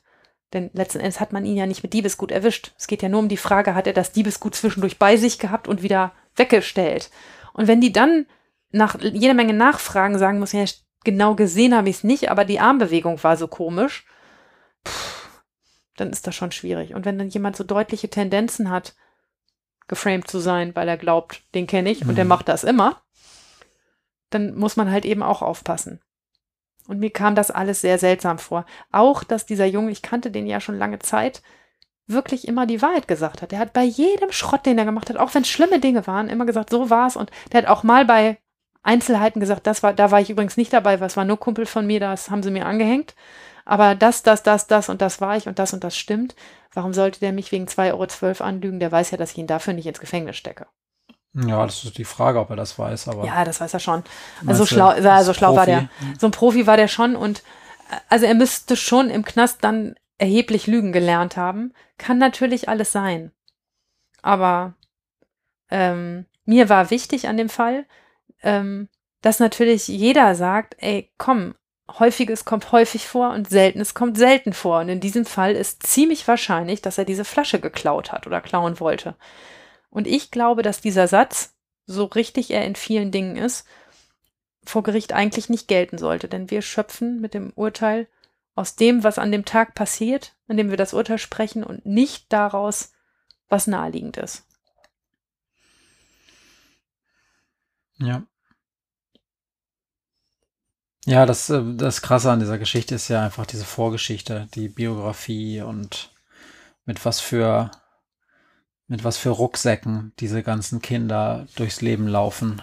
Und der war wirklich, ich erzähle das ja hier immer wieder und das ist mir wichtig, die erscheinen stumpf, diese Jugendlichen. Die begehen auch Straftaten, die übrigens auch saublöd begangen sind, ne? wo du echt so denkst, meine Güte, einmal das Hirn anstellen, das kann so nicht klappen, wie er das macht.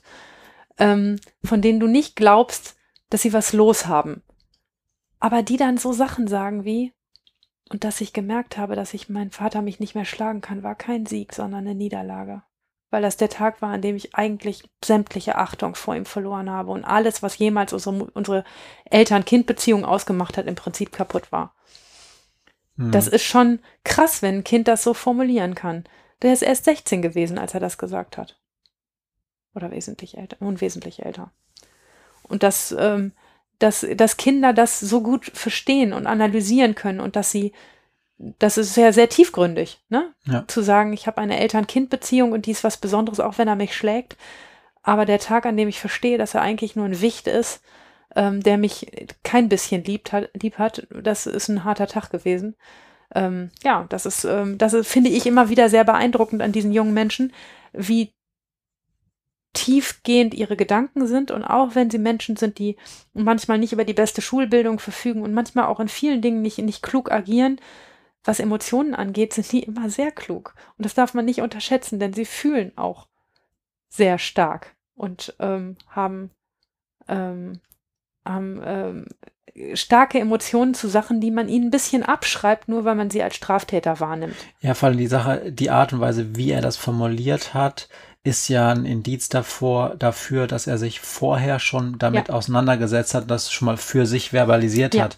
Denn dass jemand das so das erste Mal vor einem Gericht Nein. verbalisiert, glaube ich nicht. Das hat er für sich durchgearbeitet. Genau, das hat das, ja. das und das heißt schon, dass die, dass, dass er offensichtlich ähm, darüber eine ganze Menge nachgedacht hat. Und es ist nicht der einzige Jugendliche, es sind wirklich eine Menge Jugendliche, bei denen ich immer wieder erstaunt bin, was sie zum Thema Emotionen und ihre eigene Situation eigentlich so sprachlich aufs Tableau bringen können und womit sie wuchern können. Ähm, und bin ehrlich gesagt immer froh, dass in einer Verhandlungssituation, in der ich gestalte, sowas auch zu Gewicht kommen kann. Ja.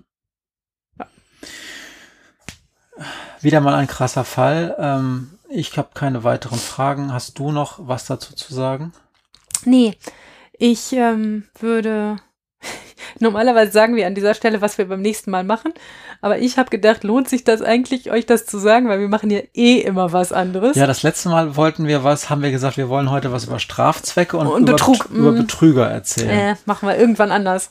Ja. Es ergibt sich immer dazwischen, dass wir über andere Dinge reden und plötzlich äh, tut sich ein anderes Thema auf.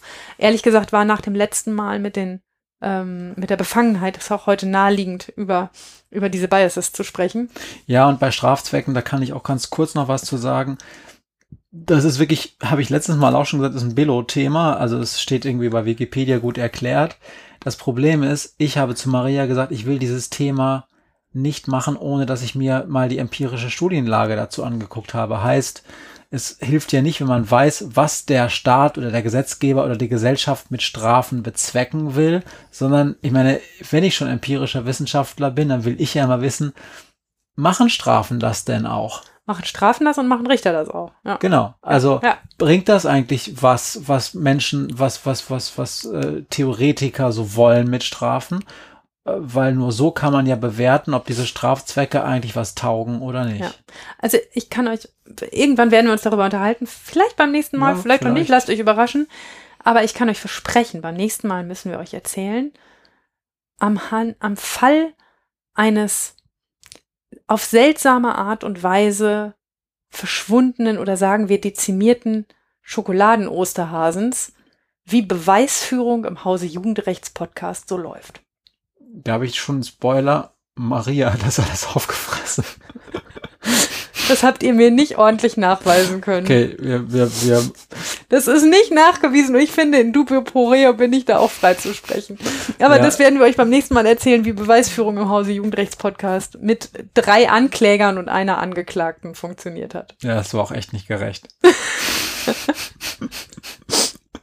ich habe noch äh, eine Sache nachzutragen, äh, nachdem wir schon darüber gesprochen haben, dass wir jetzt keinen Themenausblick machen. Ähm, ich habe äh, am Sonntag im Deutschlandfunk eine ganz tolle Buchempfehlung bekommen, die zu unserem Thema ein bisschen passt. Also das Buch heißt Schule der, Schule der Rebellen von Charles King. Der hat ein Buch geschrieben über einen äh, Ethnologen. Der hieß damals noch gar nicht so, weil die Ethnologie gab es damals noch gar nicht. Ähm, der ist bekannt geworden als einer der Gründer, vielleicht der Gründer des sogenannten Kulturrelativismus.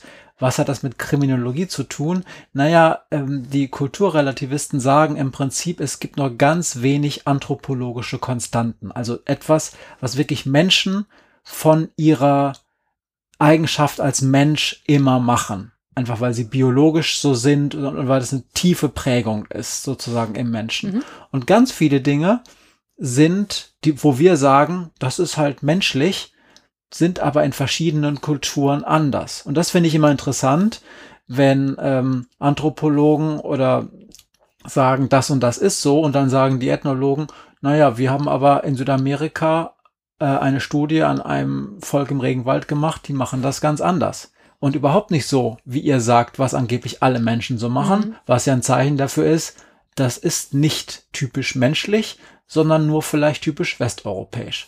Und in, gleich in der Einleitung dieses Buches, also ich wiederhole das nochmal, Schule der Rebellen von Charles King, geht es darum, wie eine Schülerin dieses ähm, Ethnologen, eine Doktorandin, ähm, ich glaube nach Samoa fährt, um da die Adoleszenz zu studieren, weil die These, Pubertät. Äh, die Pubertät, ja, hm. Entschuldigung, die Pubertät äh, zu äh, studieren, weil die These ist, die sie auch aus ihrer Sicht dann beweisen kann, dass es die Pubertät in Samoa in der Form nicht gibt. Das ist interessant. Die These, die sich daraus entsponnen hat, ist, dass sozusagen es natürlich eine Entwicklung in der Jugend gibt, dass junge Leute sich abtrennen von ihren Elternhäusern und autonom werden, aber dass es Gesellschaften gibt, in denen diese Abtrennung nicht mit diesen typischen Pubertätsentwicklungen einhergeht, weil es nichts gibt, wogegen man sich auflehnen muss, weil es zum Beispiel sehr liberale Gesellschaften gibt oder Gesellschaften, die mit ihren Kindern ähm, schon immer relativ konsensual umgegangen sind, also wo es nichts gab, wo die Kinder und Jugendlichen dann rebellieren mussten.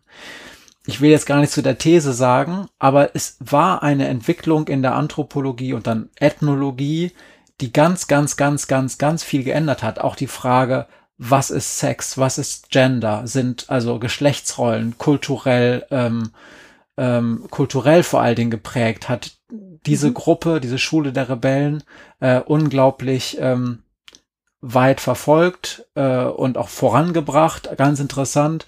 Und es hat mich auch deshalb interessiert, weil dieser Ethnologe, um den es geht, dessen Namen mir immer noch nicht einfällt, äh, Mörs, Börs, naja, ist egal, weil der in Minden geboren ist also nur ein paar Kilometer von meiner Heimatstadt. Und darum bin ich sozusagen ähm, so fasziniert von diesem Buch, ähm, das sozusagen eine eine Art Biografie ist oder ja, es ist mehr als eine Biografie, es hat auch so Romanelemente. Also es, ich habe mal reingelesen jetzt nach Sonntag und ich finde es gut und ich wollte das empfehlen und ist auch nicht so teuer. Ich glaube, das ist auf jeden Fall wert, äh, viel gelesen und viel gekauft zu werden. Cool. Okay, jetzt bin ich auch durch. Jetzt hatte ich, ich glaube, dieser Folge habe ich am meisten geredet von allen Folgen. Es tut mir total leid. Ach, muss dir nicht leid tun. Alle Maria-Fans, das nächste Mal kommt Maria wieder zum Zuge und ich halte meine Schnauze. Alles fein. Dann habe ich nichts mehr zu sagen, außer. Äh, Nächstes Mal mehr vom seltsamen Schicksal des Schoko-Osterhasens. Genau. Schoko-Osterhase wird, äh, und ich hoffe, dass Maria dann noch hier sitzt und nicht hinter irgendwelchen Familiengittern sitzt, weil sie eine Wiederholungstäterin ist. Mehrfach. Behauptet er einfach so, ohne Beweise zu haben. Habt eine schöne Woche da draußen. Ihr habt gehört, die R, Reproduktionsrate ist wieder gestiegen. Distancing ist wichtig. Haltet Abstand, flatten the curve weiterhin. Und ich hoffe, ihr bleibt alle gesund. Alles Liebe. Tschüss. They say I got to learn, but nobody's here to teach me. If they can't understand it, how can they reach me? I guess they can't, I guess they won't, I guess they front. That's why I know my life is out of luck, fool.